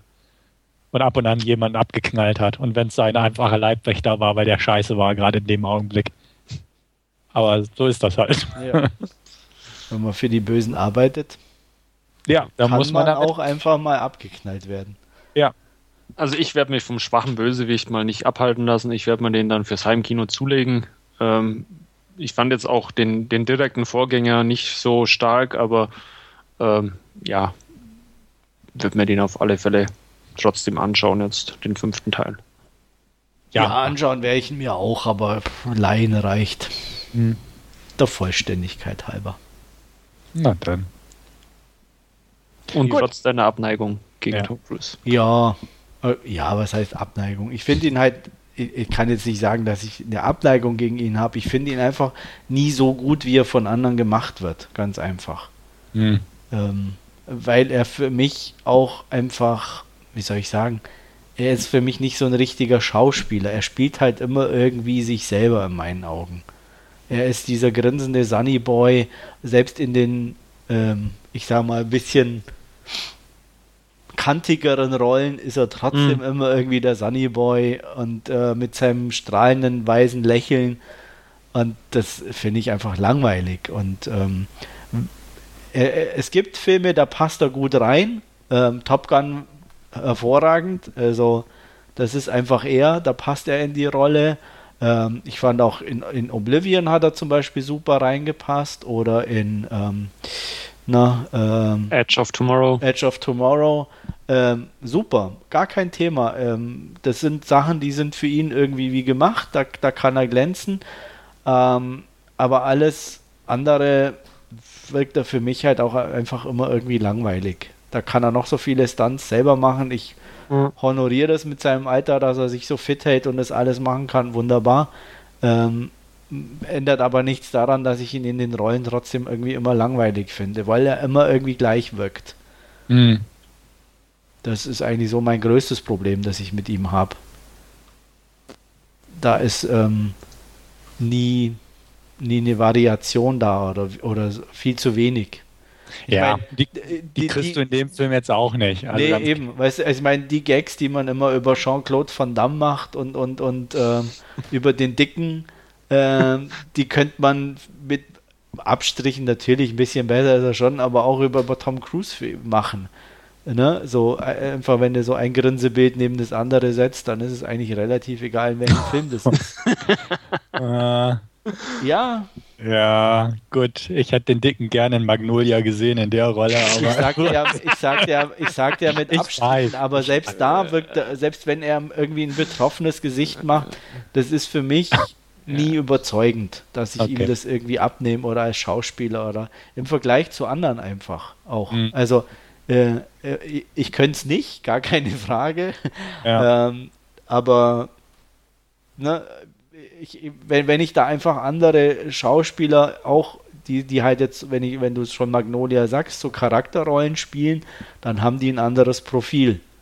Mhm. Äh, er hat in der Rolle sicher ein bisschen mehr gezeigt, gar keine Frage, und es war nicht ganz schlecht, aber trotzdem ist er halt Tom Cruise auch in der Rolle geblieben, in meinen Augen. Einer, der sich furchtbar angestrengt hat, damit es funktioniert. Und das andere ist halt so einfach er. Und das ist mir immer ein bisschen zu wenig. Wie gesagt, wenn es zum Film passt, äh, funktioniert's. Aber ähm, ich, ich fand zum Beispiel auch, äh, wie, wie hieß der mit dem Taxi, wo er den Killer da spielte? Collateral. Ja, ganz im Gegensatz zu vielen anderen fand ich den grausam. Okay. Äh, er ist als Film vom Ansatz her okay und, und, und interessant, aber äh, ich fand ihn da grottiger wie in vielen anderen Sachen. Also ich habe ihm in keinster Sekunde diese Rolle äh, abgenommen und äh, Jamie, ne, Dingsbummens, ja, äh, da da noch dazu, ähm, ja, nee, das war mir echt too much. Ja, wie heißt es so schön, guter Schauspieler oder gute Schauspielerin oder gute Darstellung ist es dann, wenn hinterher nachschauen muss, ob es dann der Schauspieler auch war. Ja, wie zum Beispiel, oh fuck, wer, wen habe ich jetzt da gerade gesehen, wo ich echt zehnmal hingucken muss, ob es wirklich ist, Tilda Swinton in irgendeinem aktuellen Film. Ich echt dachte, ich krieg echt die Motten. Die erkennst du nicht in dem Foto. Das Mhm. hätte, er, er hätte mir, mir irgendwie zehn Leute erzählen können, hätte ich gesagt, ihr könnt mich mal äh, irgendwie verarschen, aber das ist sie nicht. Ne? Okay. Also, und ähm, deswegen, und da ist er halt irgendwie weit davon entfernt, außer ihm helfen die Maskenbildner. Ja, oder die Gummimaske von Mission genau. Impossible. Ja, genau, sowas. Aber ansonsten, ähm, ja, Aber ich habe so das Gefühl, wenn er bei Mission Impossible so eine Maske von so einem Gegenspieler aufhat, dann ist er das nicht selbst unter der Maske, Ja. sondern dann ist da die Filmmagie am Werk und das muss ein anderer Schauspieler, Ja. glaube ich, spielen. ja. Ja. Ähm, ach so, ja. Äh, Ja? In Trainwreck spielt sie da aktuell. Okay. Also, und ähm, das ist schon echt krass. Also, auch wenn es jetzt Bip macht, schicke ich euch mal den Link. Oh, okay. Ich glaube, wir, wir werden es dann verlinken auch im, äh, Im Podcast, genau. im Podcast. Äh, es ist Mhm. wirklich, hätte ich jetzt auch nicht erkannt. So. Ja, da war wohl jemand beim Doc. So ungefähr. Das mag sein, aber auch an sich, wie gesagt, ist halt komplett anderer Typ wie das, was sie halt sonst so spielt, ne? Ja. Und ähm, ich weiß nicht, ob sie gut ist in dem Film oder was auch immer, ist auch völlig von, äh, nicht von Belang, aber ähm, sie schafft es halt dann zum Beispiel als gute Darstellerin auch einfach mal andere Rollen zu spielen. Ja. Und ähm, das fehlt mir halt, wie gesagt, bei Cruise einfach. Wenn es funktioniert, wunderbar. Aber nichtsdestotrotz, ich werde mir natürlich auch Mission Impossible Rogue Nation angucken, um mitreden zu können. Ich habe noch nicht viel Hoffnung. ja, ähm, noch was zu Rogue Nation oder Von mir jedenfalls nicht. Alles gut. du hast alles gesagt, was es zu sagen gibt? Dann ist, glaube ich, jetzt die Reihe an mir, oder? Was zu sagen. Und ich habe geguckt. Leider, muss ich sagen. Ich nehme es mal vorweg. Also nicht leider, aber fast leider. Ich habe Chappie angeguckt von Neil Blomkamp, der neueste Film. In. Anführungsstrichen. Ja, das dachte ich mir auch. äh, worum geht es erstmal vorab? Es geht natürlich oh, um Johannesburg. Welche Überraschung! Ähm, es gibt eine hohe Kriminalitätsrate und um die in den Griff zu bekommen, gibt es eine nette Firma Tetraval, die Roboter herstellt, Polizeiroboter. Die sind so erfolgreich, dass die Kriminalitätsrate ganz niedrig ist. Zu verdanken haben sie das einem jungen Ingenieur namens Dion Wilson, gespielt von Dev Patel, den wir ja alle noch kennen aus Wer wird Slumdog Millionär? Genau. ja. Und ähm, ja, ihm zur Seite beziehungsweise im Hintergrund werkelt jemand mit Fukuhila-Matte, äh, Vincent yeah. Moore, gespielt von Hugh Jackman. Und ähm, ja, Hugh Jackman ist so eher der, der robustere Typ. ähm, als ehemaliger Soldat ähm, hat er einen Roboter entwickelt, den, der menschlich ferngesteuert ist und natürlich die entsprechende Bewaffnung mit sich rumträgt. Und er ist überhaupt nicht zufrieden, dass sein toller Roboter nicht zum Einsatz kommt, weil die anderen viel erfolgreicher sind und äh, seiner nicht benötigt wird. Äh, aber auch Dion Wilson ist ein bisschen unzufrieden, weil ihm einfach langweilig ist, weil alles so gut funktioniert. Und eigentlich arbeitet er an der künstlichen Intelligenz für Robotersysteme, die natürlich auch Gefühle haben kann, die äh, sich fortentwickeln kann und, und, und. Die darf er aber, wenn es nach der Chefin geht, die wird gespielt übrigens von Sigourney Weaver, die gibt es auch noch, ähm, nicht einsetzen. Äh, er tut es natürlich doch, er nimmt einen für die Schrottpresse vorgesehenen Roboter und ähm, ja, pflanzt dem oder hat vor ihm eine künstliche Intelligenz einzupflanzen. Als er mit den Einzelteilen äh, das Gelände der Firma verlässt, wird er aber von ähm, einer Gruppe lokaler Gangstern entführt, die dringend Geld brauchen, denn sie werden von einem anderen Gangster erpresst, entweder Geld oder Leben. Und ähm, sie hatten die glorreiche Idee, wenn jemand äh, ihnen helfen kann, dann natürlich der, der die äh, Polizeiroboter programmiert. Ähm, er kann ihnen nicht wirklich helfen. Das Einzige, was er ihnen vorschlägt, ist eben diese künstliche Intelligenz ähm, in den Roboter einzupflanzen, der dann im Endeffekt das Stadium eines Babys hat und dem man alles beibringen kann. Ähm, das wird gern angenommen, weil man kann ihm ja auch dann beibringen, Banken oder ähnliches zu überfallen oder Geldtransporter. Das Problem ist nur, dass es eine begrenzte Zeit zur Verfügung steht, denn da er für die Schrottpresse vorgesehen war, ist er nicht ganz äh, in Ordnung. Er hat eine Batterie, die äh, zum Ablauf vorgesehen ist und ich glaube, es waren irgendwie sieben Tage, die ihm da noch zur Verfügung stehen. Und äh, deswegen ist Zeit Geld und Geld äh, ist sehr teuer, vor allem hier. Und ja, ähm, wie sich das Ganze dann entwickelt, wie Hugh Jackman dann doch noch seinen Roboter einsetzen darf, das bekommen wir alles in Chappie vorgesetzt. Und ja, Neil Blomkamp macht mal wieder einen Südafrika-Film. Er sieht mal wieder aus wie die anderen Filme auch.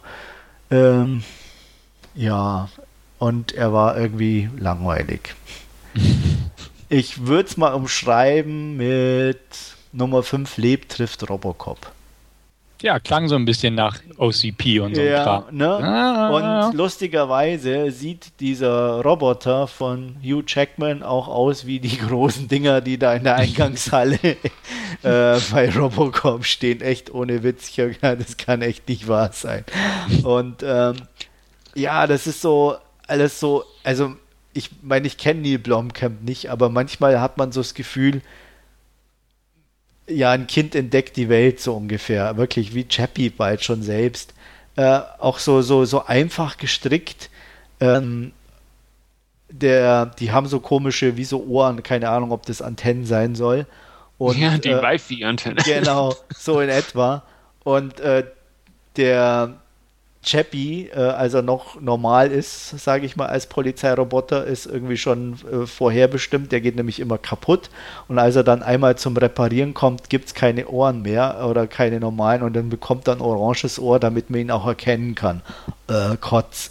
Ehrlich, also das ist so, so, so, so dumm und, und offensichtlich, äh, das, das tat echt weh.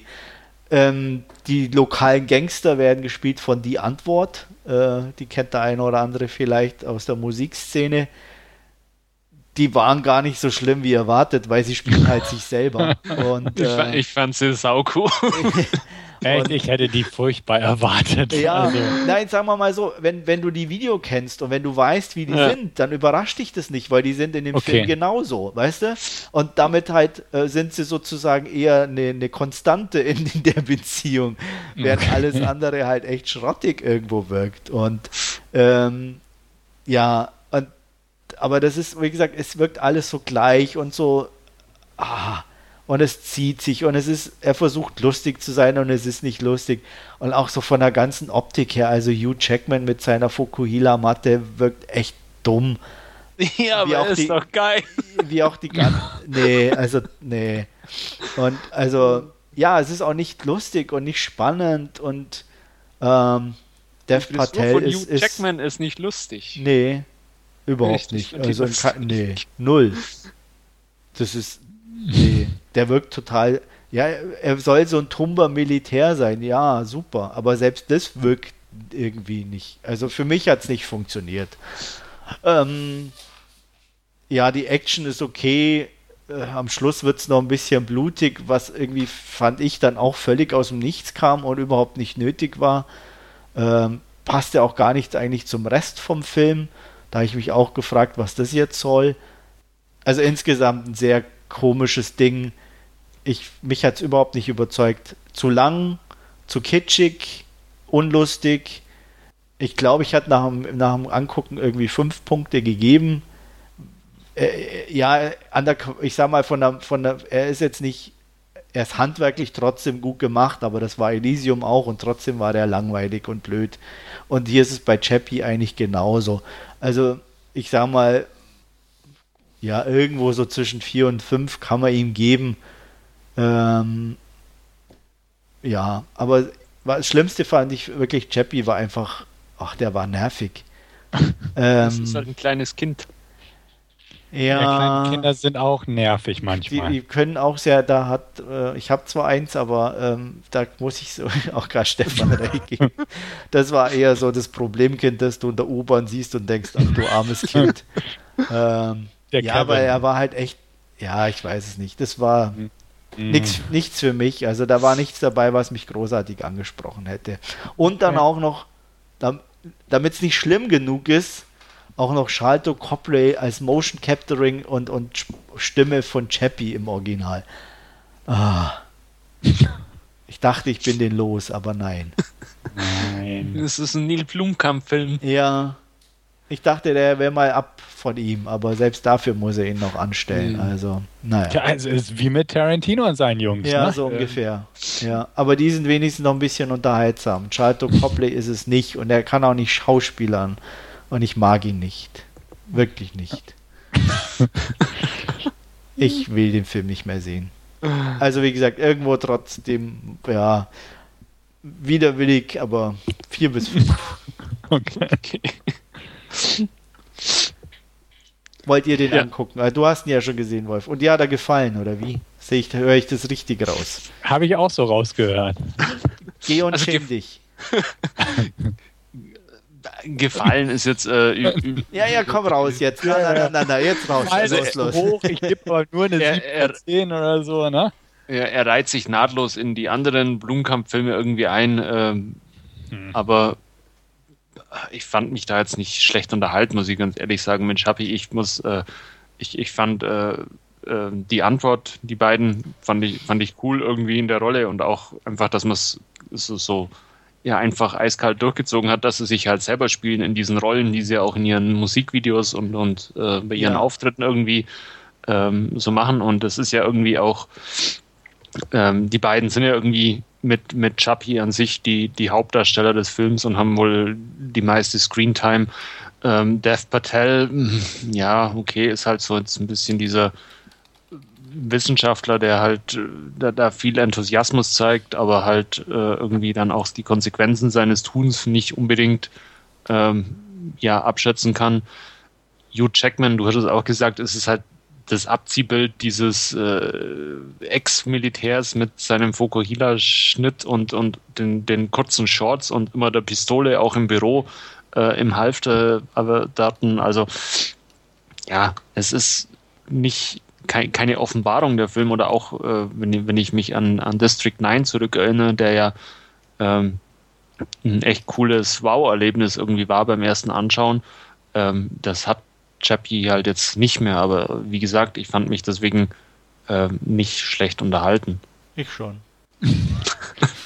Und gibt es noch viereinhalb von zehn? Ja, ich, ich, das, ah. ja, ich weiß, mein, ich bin da immer so hin und her gerissen. Ich, du hast vorher eigentlich schon echt richtig gesagt, für so äh, 0815 Dinger oder da sollten wir echt weniger Punkte geben. Ja. Ich muss mir das auch angewöhnen. ähm, ich habe irgendwie nicht so Interesse, den zu gucken. Ja, also ich, ich glaube auch. Ich, hast du Elysium hab, gesehen? Ja, den, den fand ich auch schon mau. Ja, ja. dann, wie, ja, äh, der, wie, wie, wie Steff, äh, Wolfgang sagte, der reiht sich nahtlos ein. ja, aber, aber der hat die Antwort und die machen mir Angst. Ja. Also, weiß ich also, nicht. Ich, was ich zum Beispiel auch, was noch dazu kam, also ich gehe auf vier runter. Äh, was noch dazu kam, was ich echt nervig fand, ich meine, okay, dass man schon dann, wenn die mitspielen, für die Antwort Werbung macht, die ihre eigenen äh, Merchandise ja, Merchandising-Klamotten äh, tragen, äh, wurde irgendwie noch für jeden anderen Scheiß irgendwie Werbung gemacht. Äh, ich, ich weiß jetzt gar nicht mehr, aber ich kam mir vor wie in einer Dauerwerbesendung auch. Ja, ja das ist das bei Mission Impossible aber auch so. Ist eine Dauerwerbesendung für BMW. Okay. Ist, ist so eine reine, also was heißt reine Leistungsshow, aber ist halt BMW alles. Ne? Ja. Also die Motorräder sind BMW, die Autos sind BMW. Ne? Ist schon, wo man auch denkt, ja, ja. Ja, ich weiß gar nicht mehr, was da dauernd im Bild irgendwie war. Was das alles. Aber irgendwie, weißt du noch, Wolfgang?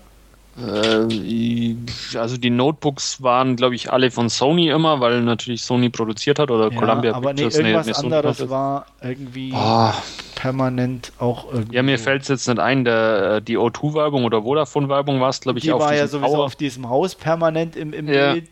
Das sowieso, ähm, aber irgendwie, ich weiß nicht, was zu tun. Irgendwas war, aber mir fällt es auch. Wo auch ich echt dachte, ach komm, könnt das nicht noch in die Kamera halten und lächeln oder so? äh, Mhm. Ah, ich weiß es nicht mehr, aber irgendwas, also irgendwas war echt per, ähm, ah ja. Ja, aber trotzdem ist es nicht hängen geblieben. Nee, mhm. ich, sowas verdränge ich ganz gern. weil, okay. Äh, ich will mich dann. Das, das, zu, das ist ja dann quasi gut integriert und erst wenn du dann im Laden stehst und das Logo wieder vor dir hast, dann Ach so. Du, oh, gut, oh nein, wie, wie, konnte ich es vergessen? Wie konnte ich es vergessen? Ich meine, er nimmt es ja, um, um das erste Abbild zu machen von dem Gehirn. Äh, tausende PS4s. Ach, so ja, lauter okay, Playstations. Ähm, ja, Sony halt. Voll in the face, aber schon. oh. Okay. Haben sie die das, nicht irgendwo wo gecheckt oder was? Die, die Playstations, die haben sie doch irgendwo. Ja, die hat er doch als Bezahlung noch mitgenommen von dem einen Typi, dem er das die Ding verkauft hat. Da hat er doch die, den Bo die Bombe abgeholt, den, den Sprengstoff und dann hat er gesagt, und dann ah, lege ich noch die ganze Latte PS4 da hinten mit. oh. Ja. Tja, das hätte dir mal im Laden wieder einfallen. Das ist so, wenn du so vor der PS so, oh, Shappy, diese Scheiße. Ja. ja. Und dann im Laden ja. laufen. Genau. Ähm, ja, Chris aber irgendwas war, glaube ich, noch irgendwo, wo ja. ich dachte, äh, das kann jetzt echt. Also wie gesagt, das war okay. permanent irgendwelche Sachen. Ähm, ja, klingt, klingt toll. Ja, also so ungefähr. Mhm. Ich will ihn nicht mehr sehen. Komm, kommen wir vielleicht zu was Erfreulicherem, nämlich zu unserer Hauptreview für heute. Und das ist Fury oder auf Deutsch Herz aus Stahl. Ja. Und äh, Wolfgang wird uns mal eine Inhaltsangabe geben. Ja, äh, wir befinden uns im April 1945. Äh, es geht auf das Ende des Zweiten Weltkrieges zu. Ähm, ja, und Brad Pitt als Don Collier äh, befehligt einen ähm, Sherman-Panzer ähm, ja, in diesen letzten Kriegstagen. Ähm, das ist eine Fünf-Mann-Besatzung. Ähm, und äh, zu Beginn äh, ja, verlieren sie bei ihrer Schlacht ähm, ihren äh, äh, Bordschützen bzw. ihren Ersatzfahrer und als sie äh, hier zurück vom, vom Schlachtfeld kommen, ähm, ja, wird ihnen der, der ganzen Besatzung ein ja, junger äh, Soldat zugewiesen, der noch keine acht Wochen in der Army ist ähm, und eigentlich auch nur als äh, Schreiber ausgebildet ist und keinerlei Ahnung von ja, Panzern hat und der wird ihnen jetzt äh, zugewiesen. Und äh, ja, als ich oder als die Besatzung in einen Hinterhalt gerät, ähm, äh, stellt sich das auch so, sofort heraus, weil eben äh, dieser junge Soldat Norman, äh, der von Logan Lerman gespielt wird, äh, damit ähm, hadert, den, den Abzug zu drücken, was dann äh, ja unter anderem auch, auch die Konsequenz hat, ähm, dass ein, äh, ja, die begleitender Panzer ähm, eben auch äh, zerstört wird und, und die ganze Besatzung in dem Panzer ums Leben kommt. Ähm, das ja möchte ähm, Don äh, oder Sa Sergeant Collier ähm, dann abstellen und es kommt zu einer relativ äh, ja, krassen Auseinandersetzung, wo sie eben, äh, nachdem sie äh, hier so, so einen deutschen Hinterhalt äh, ausheben, äh, noch die äh, letzten lebenden Deutschen quasi erschießen und zu, zu ja, einem oder um einen solchen Deutschen zu erschießen, zwingt quasi die Figur von Brad Pitt den äh, ihren, ihren jungen, neu hinzugekommenen äh, Soldaten, was aber der ein bisschen, äh, ja, oder er, er schafft es irgendwie nicht, den Abzug zu drücken und ähm, kann quasi diese, ja, äh, äh, ihm entgegengebrachte äh, Aufgabe, sage ich jetzt mal, nicht, nicht erfüllen, ähm, lernt aber damit relativ oder auf relativ krasse Art auch die Schrecken ähm, des Krieges kennen. Ähm, da man sich, wie, wie, ich schon gesagt habe, am Ende des Krieges befindet, ähm, heißt es auch immer, dass man äh, mit den wenigen Material, das man noch hat, immer weiter vorrücken muss. Und äh, als, als nächstes steht quasi die ähm, Einnahme eines, äh, einer kleinen Stadt äh, an, äh, auf, in der sich auch äh, einige Soldaten beziehungsweise dann auch schon ähm, ja, Kinder, die an, an, an die Waffe geschickt wurden, äh, verschanzt haben und ähm, ja, die, die dann eben von, von dem Panzertrupp äh, eingenommen werden soll. Ähm, da ist es so, äh, dass sie ja nach, nach der Einnahme der Stadt ähm, auch kurz in, in ja, auf ähm, Halt machen und äh, da äh, Pause machen.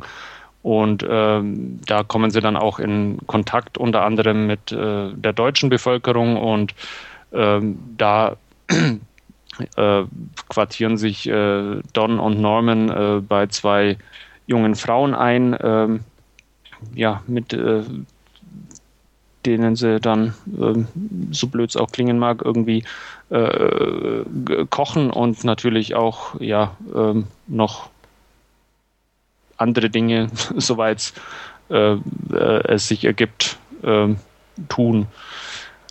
Ähm, ja, ähm, das Ganze gipfelt aber darin, ähm, dass auch die restliche Panzerbesatzung ähm, zu de den beiden in die Wohnung kommt und ähm, da äh, kommt es zu einer ja, Konfrontation äh, zwischen den einzelnen oder beziehungsweise zwischen Don und Norman und dem Rest der Besatzung, ähm, weil der Rest der Besatzung irgendwie äh, das Gefühl hat, äh, dass äh, ja, sie, sie was Schlechteres sind und äh, na, äh, weil, weil eben Don und Norman sich zu diesen beiden jungen Frauen ähm, verkrochen bzw. abgesetzt haben. Ähm, ja, aber auch hier geht es dann oder muss es dann letztendlich irgendwie weitergehen und ähm, ja, unsere Panzerbesatzung bekommt ähm, ja ihren, ihren neuen Befehl und ähm, der lautet äh, eine äh, Kreuzung ähm, mit zu, zu beschützen bzw. Äh, zu, zu bewachen und äh, jeglichen äh, oder zu verhindern, dass äh, irgendwelche deutschen Soldaten die Linie durchbrechen Und äh, ja, das wird dann in einem relativ äh, ja, bleihaltigen Finale von Fury gipfeln. Ähm, ich habe jetzt ein bisschen verzichtet, auf die einzelnen Figuren einzugehen. Ich glaube, das werden wir jetzt dann ein bisschen im, im Nachgang auch nochmal beleuchten, weil es ja durchaus ganz interessant war. Aber soweit mal zur Rahmenhandlung von Fury. Jetzt bin ich ja neugierig, was Stefan dazu zu sagen hat. Wieso? das sage ich dir hinterher. Wozu denn? Hm? Ja, zu dem Film. Zu dem Film? Ja. Willst, willst du ein Fazit schon vorweg haben? Nein, nein, einfach nur. ich bin nur neugierig, was du dazu zu sagen hast. Ganz einfach. Okay. Ähm, ja, ich will jetzt nichts Falsches sagen. Ähm. du kannst nichts Falsches sagen, Stefan. Okay. Sag einfach, was du denkst. Zum zweiten Mal an den Pranger gestellt heute. Ja. Ähm, ich fand, ähm, ich fand, dass Fury über weite Strecken hinweg ein relativ harter, eindringlicher Kriegsfilm war, der mit einigen Action-Szenen aufwartete, die gut waren, also definitiv gut waren, die wuchtig waren, die erfreulich frei von CGIs waren und ähm, zusätzlich fand ich den Film sehr schön ausgestattet. Die Darsteller fand ich in Ordnung. Ähm, Pitt und LaBeouf so als Highlights. Ähm, die Regiearbeit fand ich in Ordnung, kompetent. Die Szene mit der Familie fand ich nicht so toll, weil die einfach so den Film zum Halt gebracht hat.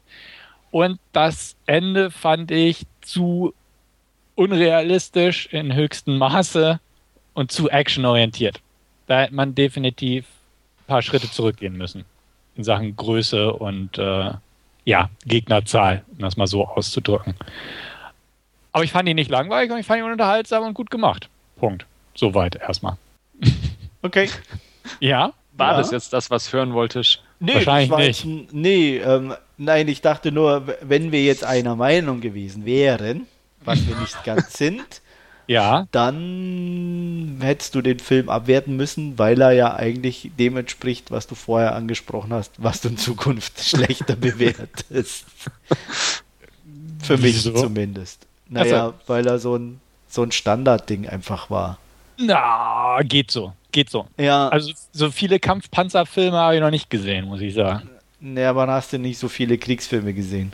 Ja, aber wo so eine Panzerbesatzung im Vordergrund steht, das stimmt. Natürlich ja. ist es klar, also ich gebe dir recht, es ist natürlich nur ein Kriegsfilm, die die üblichen Geschichten aufbringt. Aber so, ne, teilweise fand ich schon, dass es jetzt nicht, also so ein also paar Also er ist jetzt nicht einer der schlechteren, da stimme ich dir zu, aber trotzdem ja. war es auch nichts wirklich richtig Besonderes in meinen Augen.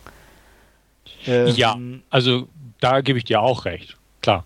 Ähm, ich fand die Rolle von Pitt ein bisschen, oh, ich weiß auch nicht.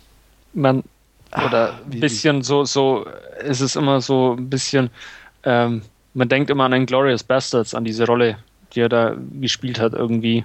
Ja, auch so als, als, als, als Leader of the Pack ja. sozusagen. Und ähm, ja, ich weiß nicht, aber es war insgesamt es war okay, aber auch nichts, wo ich sage, oh, so äh, War Daddy, äh, alleine schon, ne? Oh, hallo, du bist unser Papi, wir folgen dir überall hin.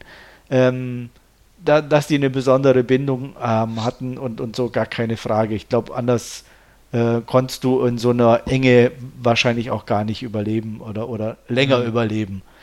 Ähm, weil du ja definitiv aufeinander angewiesen warst. Mhm fand trotzdem die Besetzung ah, grenzwertig, da bin ich ganz ehrlich.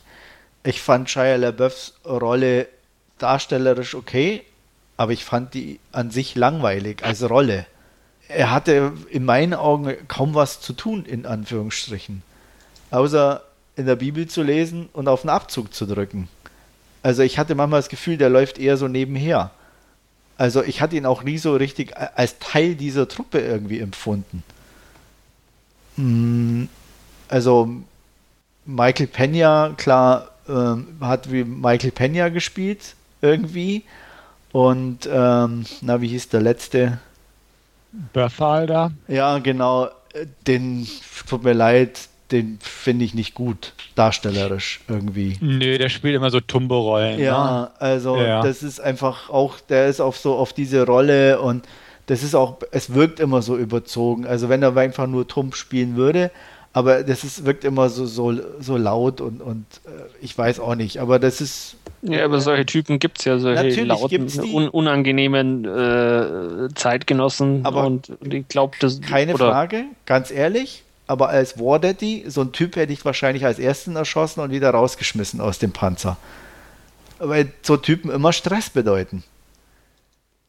Das hast du auch Ja. dann gerade in der, der Rolle oder in, in der Szene mit, mit der Familie gemerkt. Ja, aber Weil- wahrscheinlich. Ne, aber du kannst halt, das ja jetzt auch nicht aussuchen im Nee, ich Militär, weiß, aber, was, äh, aber Oh, nee. da- ich, ich will ja auch, ich will, bin ja auch nicht ein Panzer, ich bin nur Zuschauer. Ich, ich will ja. Ja. nur dir sagen, wie meine Empfindung als Zuschauer ist. Ja, Und also ich da denke, die Rolle ich die ist. einfach nervig und da brauche ich so einen Typen nicht im Panzer haben. Ja, Äh, aber selbst wenn es die gibt.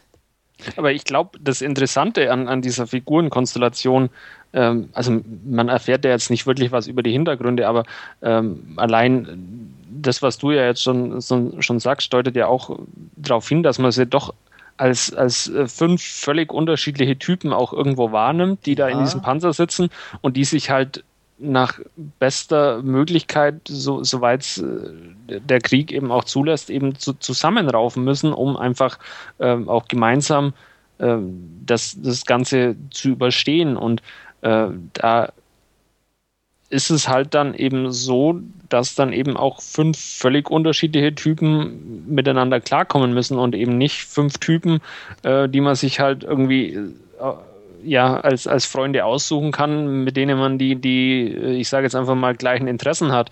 Äh, wie, wie die anderen. Also das ist ja dann durchaus auch so, so eine Herausforderung und, und äh, was ja auch dann äh, Brad Pitts Figur als, als, als äh, Sergeant in dem Panzer ähm, ja auch ein bisschen steuern muss und, und eben auch diese Mannschaft zusammenhalten muss und was ja dann durchaus auch in einzelnen Szenen durchkommt, wo er, ähm, kurz nachdem er da äh, äh, den Neuankömmling quasi dazu zwingt, den Deutschen zu erschießen, äh, keine halbe Minute später sagte ihm, er soll was essen, weil er den ganzen Tag noch nichts gegessen hat. Also das äh, ja, ist, ist von, von, von einem Extrem dann in, ins andere irgendwo auch und äh, ja, ich glaube auch, auch so, nur, nur so funktioniert sowas dann auch. Ja. Ich, denk, ich denke auch, man muss ich. auch vielleicht sehen, dass die Rolle, also beziehungsweise die, die Figur vielleicht auch nicht immer so war. Ne? Einfach so, klar hat er bestimmt die Tendenzen ab, aber auch so dieses, was macht der Krieg aus den jeweiligen Individuen und wie geht man damit um? Ja. Also das auch ist so ein bisschen in dieser missglückten Familienszene da rausgekommen, dass der Krieg halt Leute verroht und manche versuchen Mhm. dann auch ein bisschen zivilisiert mit umzugehen, aber ähm, man muss halt auch die so oder so nehmen und da stimme ich Wolfgang zu, dass es einfach so ist.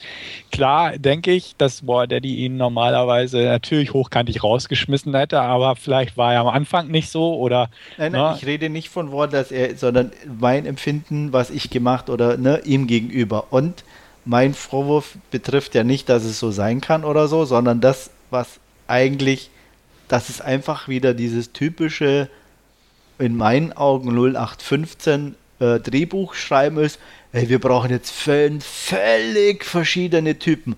Wir haben den netten Noob, wir haben Wardet, den großen Papi, äh, wir brauchen noch unbedingt den Tumben.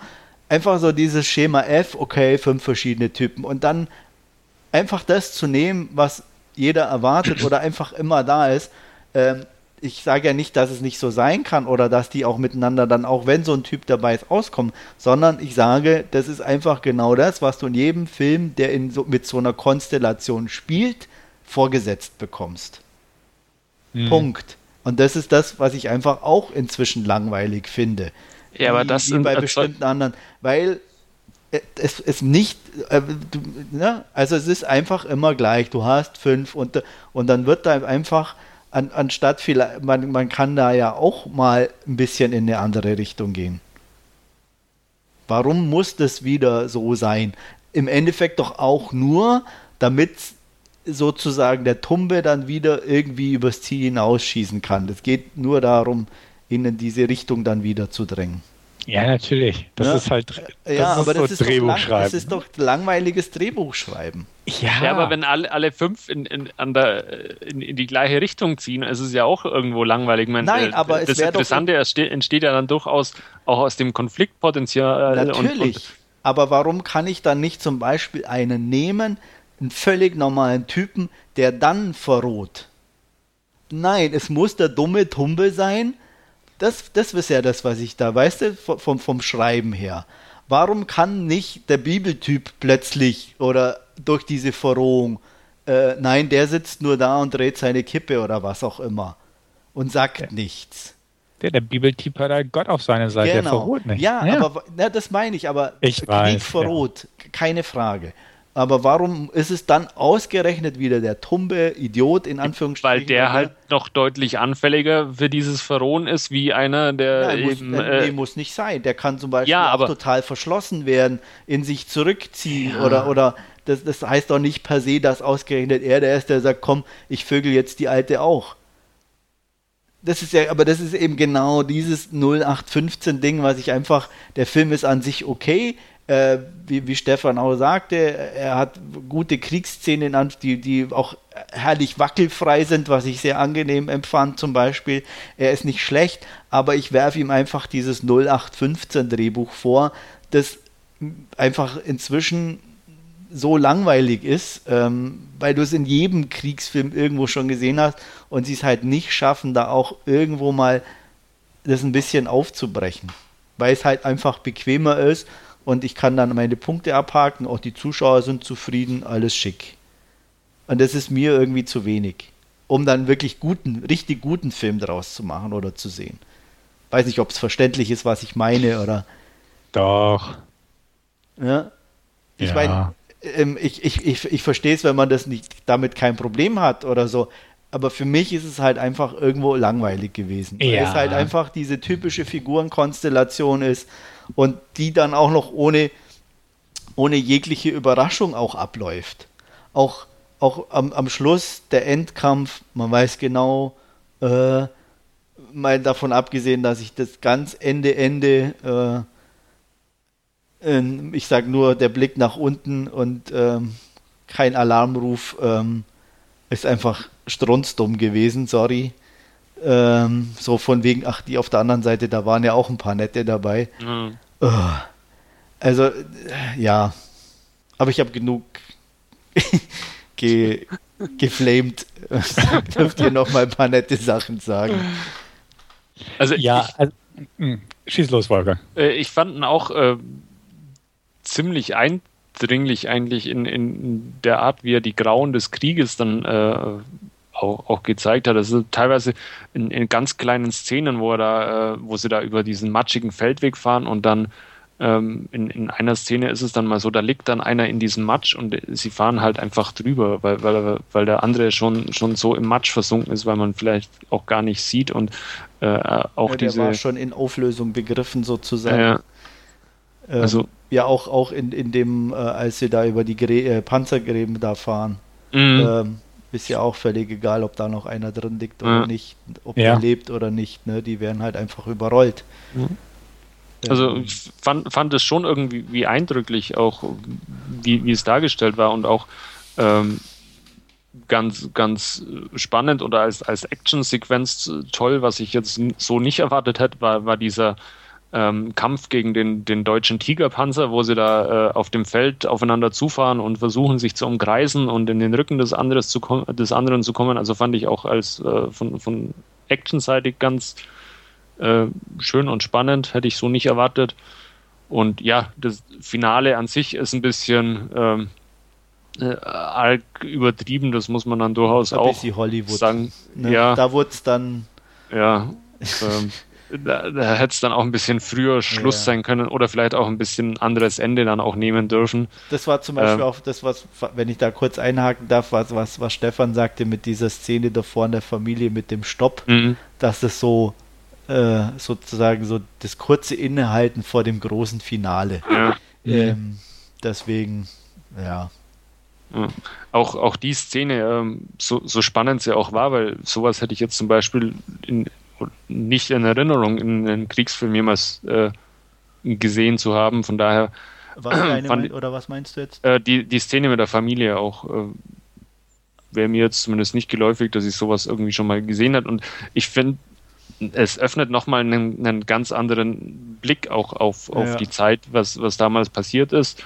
Um, ähm, auch wenn es ein bisschen zu lang war dann an der äh, von, von der eigentlichen Aufarbeitung oder wie es dann ähm, dargestellt war. Aber so inhaltlich fand ich es auch ähm, ja, sehr interessant und Augen öffnen nochmal. Und ähm, für mich, äh, wie Stefan auch schon gesagt hat, wirklich guter äh, Kriegsfilm, der einfach äh, die Grauen äh, sehr deutlich nochmal aufzeigt auch. Ich, ist auch vielleicht so, dass ich nicht so ganz ähm, überkritisch auf, auf solche Panzerbesetzungszusammenstellungen reagiere wie du, weil ich den Film einfach als, als ähm, Kriegsfilm ansehe und nicht so als Antikriegsfilm, der irgendwie was Großes sein will. Ähm, einfach als, als irgendwo ein actionorientierter Film, der durchaus so ein bisschen was versucht hat, in Sachen Eindringlichkeit und Grauen des Krieges auszuzeigen. Ähm, klar sind das alles Klischees und natürlich stoßen mir Punkte auch auf, wie das ähm, kleiner Spoiler, das Haus der Familie, wo sie über Nacht, also da die, die Zeit verbringen, auch noch bombardiert wird und dass, dass er sie da rausholt, in Anführungsstrichen. Das, das fand ich auch zu viel. Es war zu much. Ja. Und äh, klar, also definitiv, wie gesagt, das Ende war einfach auch too much für mich.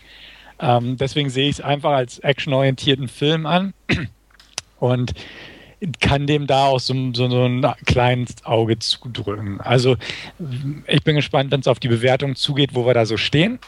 Aber ja, natürlich ist es ein Hollywood-Film. Kann man ja, nicht anders natürlich, sagen. klar. Aber das, gesagt, deswegen sind die Punkte da. Sie sind auch nicht schön zu reden, klar, gebe ich auch vollkommen recht. Aber ich, ich will die in dem Fall jetzt auch nicht so überbewerten.